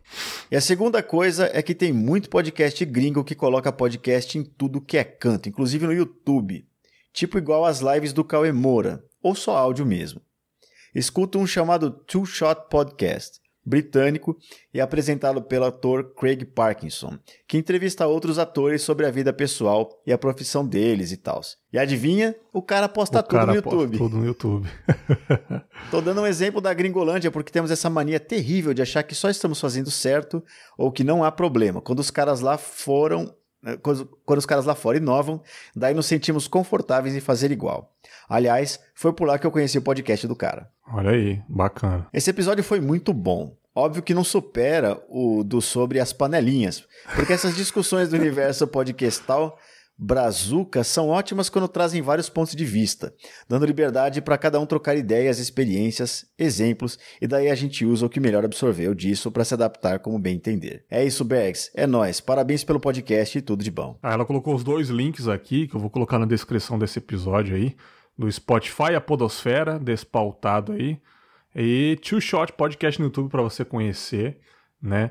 E claro que as panelinhas é um clássico, nada vai superar as panelinhas da Podosfera, um puta episódio aí. Se você não ouviu as panelinhas da Podosfera, só procurar no feed, alguém tinha que falar sobre isso, né, Leandro? Alguém tinha que falar. No mínimo, né? Vamos lá, vamos lá. Leandro, lê esse mais, mais esse daqui que eu vou ler o último, que eu deixei por ultimão, do Luiz Felipe, sobre Esse Dia Foi Louco 7. Lê pra nós aí. O Luiz Felipe, que é do Nerd Debate, né? E ele coloca Nerd aqui. Debate. Olá, amigo Bergs e ouvintes. Sou Luiz Felipe e venho contar uma história de, coincidentemente, chefe maluco e dono de um site de notícias também. Ao que Uh. parece, os psicopatas gostam de serem donos de veículos de imprensa. tipo. E muitos são políticos, né? É. Meu TCC foi a narrativa dessa história. Irei resumir aqui. O rapaz de seus quase 30 anos trabalha com política desde 2014. Resolveu aproveitar o hype das eleições de 2018 e pegar alguma verba para falar bem de um candidato e detonar os outros. Não sei de onde ele tirou o dinheiro, mas pagou à vista por um aluguel de uma sala comercial na praia vários meses adiantado. Computadores, móveis, tudo novo. Porra. Contratou quatro funcionários sem assinar carteira ou contrato assinado. Clássico. Não sabia administrar, incentivava fofoca dentro da empresa. Depois de ter umas duas rotatividades de funcionários, a empresa faliu em três meses. Foi caralho mesmo. Segue meu trabalho em anexo para quem quiser ler, pois a Universidade Federal ainda não publicou o trabalho publicamente. Vou deixar Publicou o o link na trabalho. descrição também. Vou deixar o link. É um TCC, cara, sobre a história desse rapaz aí. Incrível, cara. Que história, meus amigos. Não dá pra ler aqui porque é gigante. Mas, cara, 24 páginas aí de pura história. O cara fez um TCC sobre isso, viado. Maravilhoso, maravilhoso. E esse dia foi louco mesmo, cara. Puta merda, velho. E coincidência, né? Chefes malucos, né? Quem nunca teve chefe maluco, né? Leandro teve, eu também tive. Não tanto Mais quanto um, esses inclusive. chefes dos e-mails aí. Olha, mais de um, tadinho dele, velho. Mais de um, cara. É normal, não? É. O, o chefe ser maluco? Não, com certeza, pau no cu do chefe, velho. Chefe é o caralho, velho. Você, irmão, é igual o, o- Anderson falou no episódio. Você que bate cartão aí, não paga pau pra chefe, não, cara. Ah, não. bate cartão, não vota em patrão, cara. Não, você pode gostar do cara de verdade, você pode acreditar nele, mas tem que ter, tem que ter uma posição assim, né? E uma da coisa, Que, o, que o Andrioli falou também, dó do patrão. Ah, o patrão tá precisando é, do funcionário, tá sem ninguém. Eu já tive dó do patrão pra cacete também, velho. Já ajudei muito sem, sem receber depois em troca. Trabalhei de graça pra caramba praticamente. Se matei pra caramba. Rapaz, não, tem que ter dó não, cara. Você é só um número também, bicho. Então, É, que eu ia perguntar, e aí, quando você precisou, é, é geralmente, né, cara? Foda. Vamos para o último e-mail aqui, também sobre esse dia foi louco 7. Quem mandou foi a Catrine Campos. Catrine de vez em quando manda umas mensagens pra mim no direct lá sobre alguns episódios, muito legal. E vamos para essa história aí, né, cara? Aparentemente uma história. Deixa eu ver, colocar aqui. O Léo colocou. Melhor falar só. Petri foi que deixou de ser direita quando descobriu que patrão é filha da puta. Exatamente. foi engraçado. 20 segundos restantes para acabar a live, hein, pessoal? 20 segundos restantes aqui. Vamos encerrar a live, né? Mas vamos continuar. Sabe aquela programação local do, do jornal? Então, agora já deu horário, vocês vão ficar com a programação local e vamos continuar daqui. Aí o Bocardi vira pra câmera e continua a notícia, então. Valeu, galera. Grande abraço e tchau. Vamos lá, Catrine Santos, esse dia foi louco 7. Boa tarde, Bergs. Eu não tenho palavras para descrever o quanto eu gosto do Confábulas de verdade, meu podcast preferido. Caramba, cara, é muito bom. Opa! Muito bom é, ficar sabendo disso, pessoas falarem isso pra mim é muito legal. Mas esse episódio do dia 2 do 5 de 2019, que teve um momento bad vibe, me lembrou um lugar que eu trabalhei por três anos. E como eu mesmo, depois de ter saído desse lugar, as marcas ficaram. Parecia que eu estava revivendo aquilo de novo. Eu comecei a trabalhar numa imobiliária com 20 anos. Foi o meu pequeno emprego de verdade, foi meu primeiro emprego de verdade. Meu chefe era conhecido da minha família desde que eu tinha 8 anos de idade. Meu pai já tinha trabalhado para ele. Lembro que na entrevista ele pediu para minha mãe ir- junto. Ele conversou sobre o emprego que seria de recepcionista. Na entrevista ele falou que eu iria atender o telefone e ir ao banco pagar algumas contas, coisas básicas de escritório. Um cordeiro. Ué? Você ia ser a office boy dele aí. É. Né? Vamos lá. Comecei a trabalhar na segunda-feira. Ele pediu para eu chegar lá às 7 horas da manhã. Cheguei na portaria, o porteiro falou que estava tudo fechado ainda. Meu chefe chegou para abrir 8h50. Já 10 começou pras a 9, merda quase aí. duas horas, né? Puta merda, velho. Ele passou por mim, cara fechada, não falou bom dia nem nada. Só falou pra gente subir. A imobiliária ficava no primeiro andar. Ele abriu a porta, olhou pra mim e falou: "É só atender o telefone". Ele entrou na sala dele, fez uma ligação e não falou nada. Mais ou menos uma hora depois aparece um rapaz com um balde, uma vassoura e uns panos, entrega pra meu chefe e vai embora. Ele me chama na sala dele e fala: "Esse escritório tá muito sujo. Quero que você faça uma limpeza geral até as janelas". Caralho, puta que pariu. Como era meu primeiro emprego, e eu sabia que ele estava alguns anos sem secretária, eu peguei e limpei. No dia, é, no outro dia ele pede a mesma coisa, falando que eu não tinha limpado e que eu tinha que fazer o serviço direito. Senão, senão se eu não quisesse, eu podia ir embora. Ih, já, Ele- deu, já deu a, a, a deixa aí, né? Puta merda, cara. Olha, olha o terror. Ele começou, a pedir, ele começou a pedir isso todos os dias por um mês ou mais. Sempre gritava. Se ele me pedia para tirar uma Xerox e a máquina quebrava, ele gritava comigo. Se a folha da Xerox demorasse um pouco mais a sair, ele gritava comigo. Se alguém mandasse um e-mail para a imobiliária e não chegasse, ele gritava comigo. Tinha dias que eu não conseguia almoçar de tanta coisa que eu fazia. Ficava é, das 9 às 17 horas com fome. Puta que pariu, Era mano. tipo Havaianas de pau, né, cara? Caralho, bicho. Eu aprendi que quando o cu, Corinthians patrão filha da puta mesmo, né, cara? Com o É. passar dos anos, eu tive que ser contadora, corretora e não cabia comissão, recepcionista, faxineira, fazer a parte financeira dos apartamentos alugados e resolver problemas pessoais dele. Hum, Tudo isso por 900 reais. Caralho, meu Deus. Como corretor ainda. Meu Deus. Foram três anos ouvindo que eu era burra, que eu não fazia nada direito, até que ele foi ultrapassando cada limite. Ele começou a controlar minha vida pessoal. Como ele conhecia minha família e sabia de qual condição social eu vinha, ele começou a usar isso contra mim. Minha mãe, que não trabalhava, começou a virar alvo das críticas dele. Tá ele louco. começava a falar que ela explorava meu pai, ficava falando que minha irmã era, era mãe solteira porque queria dar o golpe no pobre pai da minha sobrinha. Meu Deus, Hum. mano. Ele literalmente começou a inventar mentiras sobre minha vida, que minha mãe pegava o dinheiro do meu pai e dava para a família dela, sendo que nem contato com eles a gente tem. Ele gritava e me humilhava na frente dos clientes e de outros funcionários. Mano, que cara escroto, velho. É. Continua, continua. Essa história tá foda. Um dia eu finalmente tomei coragem na hora do almoço. Como ele não queria me dar o dinheiro do VR, VR, pra quem não sabe, é o Vale Refeição. É. É, ele preferia ele mesmo pagar o meu almoço no bar que era dele mesmo. Olha aí, cara. Ele estava na mesa do almoço inventando mais e mais histórias sobre minha vida pessoal, até que eu cansei e soltei. Linda história. Pena que não é real. Na, na frente frente dos dos, clientes e tudo. Ele me olhou em choque. Nesse dia ele falou que não iria pagar meu almoço só porque eu desacatei ele na frente de todos. Falei É, que ele é tudo bem. autoridade? É, porra, falou o- o Zé Delegado agora, né? É. Mas a partir do dia seguinte, eu iria almoçar meio-dia e voltava às 13. E comecei a fazer isso. E ele teve que começar a me pagar o vale refeição. Outro dia ele me chamou e falou: Esse ano você não vai poder tirar férias. Meu Deus, cara. Minha esposa vai viajar pra Grécia e eu vou ficar sozinho. E tadinho de mim, blá blá blá. E eu, idiota, aceitei trocar minhas férias por livre e espontânea pressão. Peraí, o que, que ele precisava? Ele precisava de alguém que Meu cozinhasse pra ele e, e lavasse a roupa dele e. Cara, horrível, cara.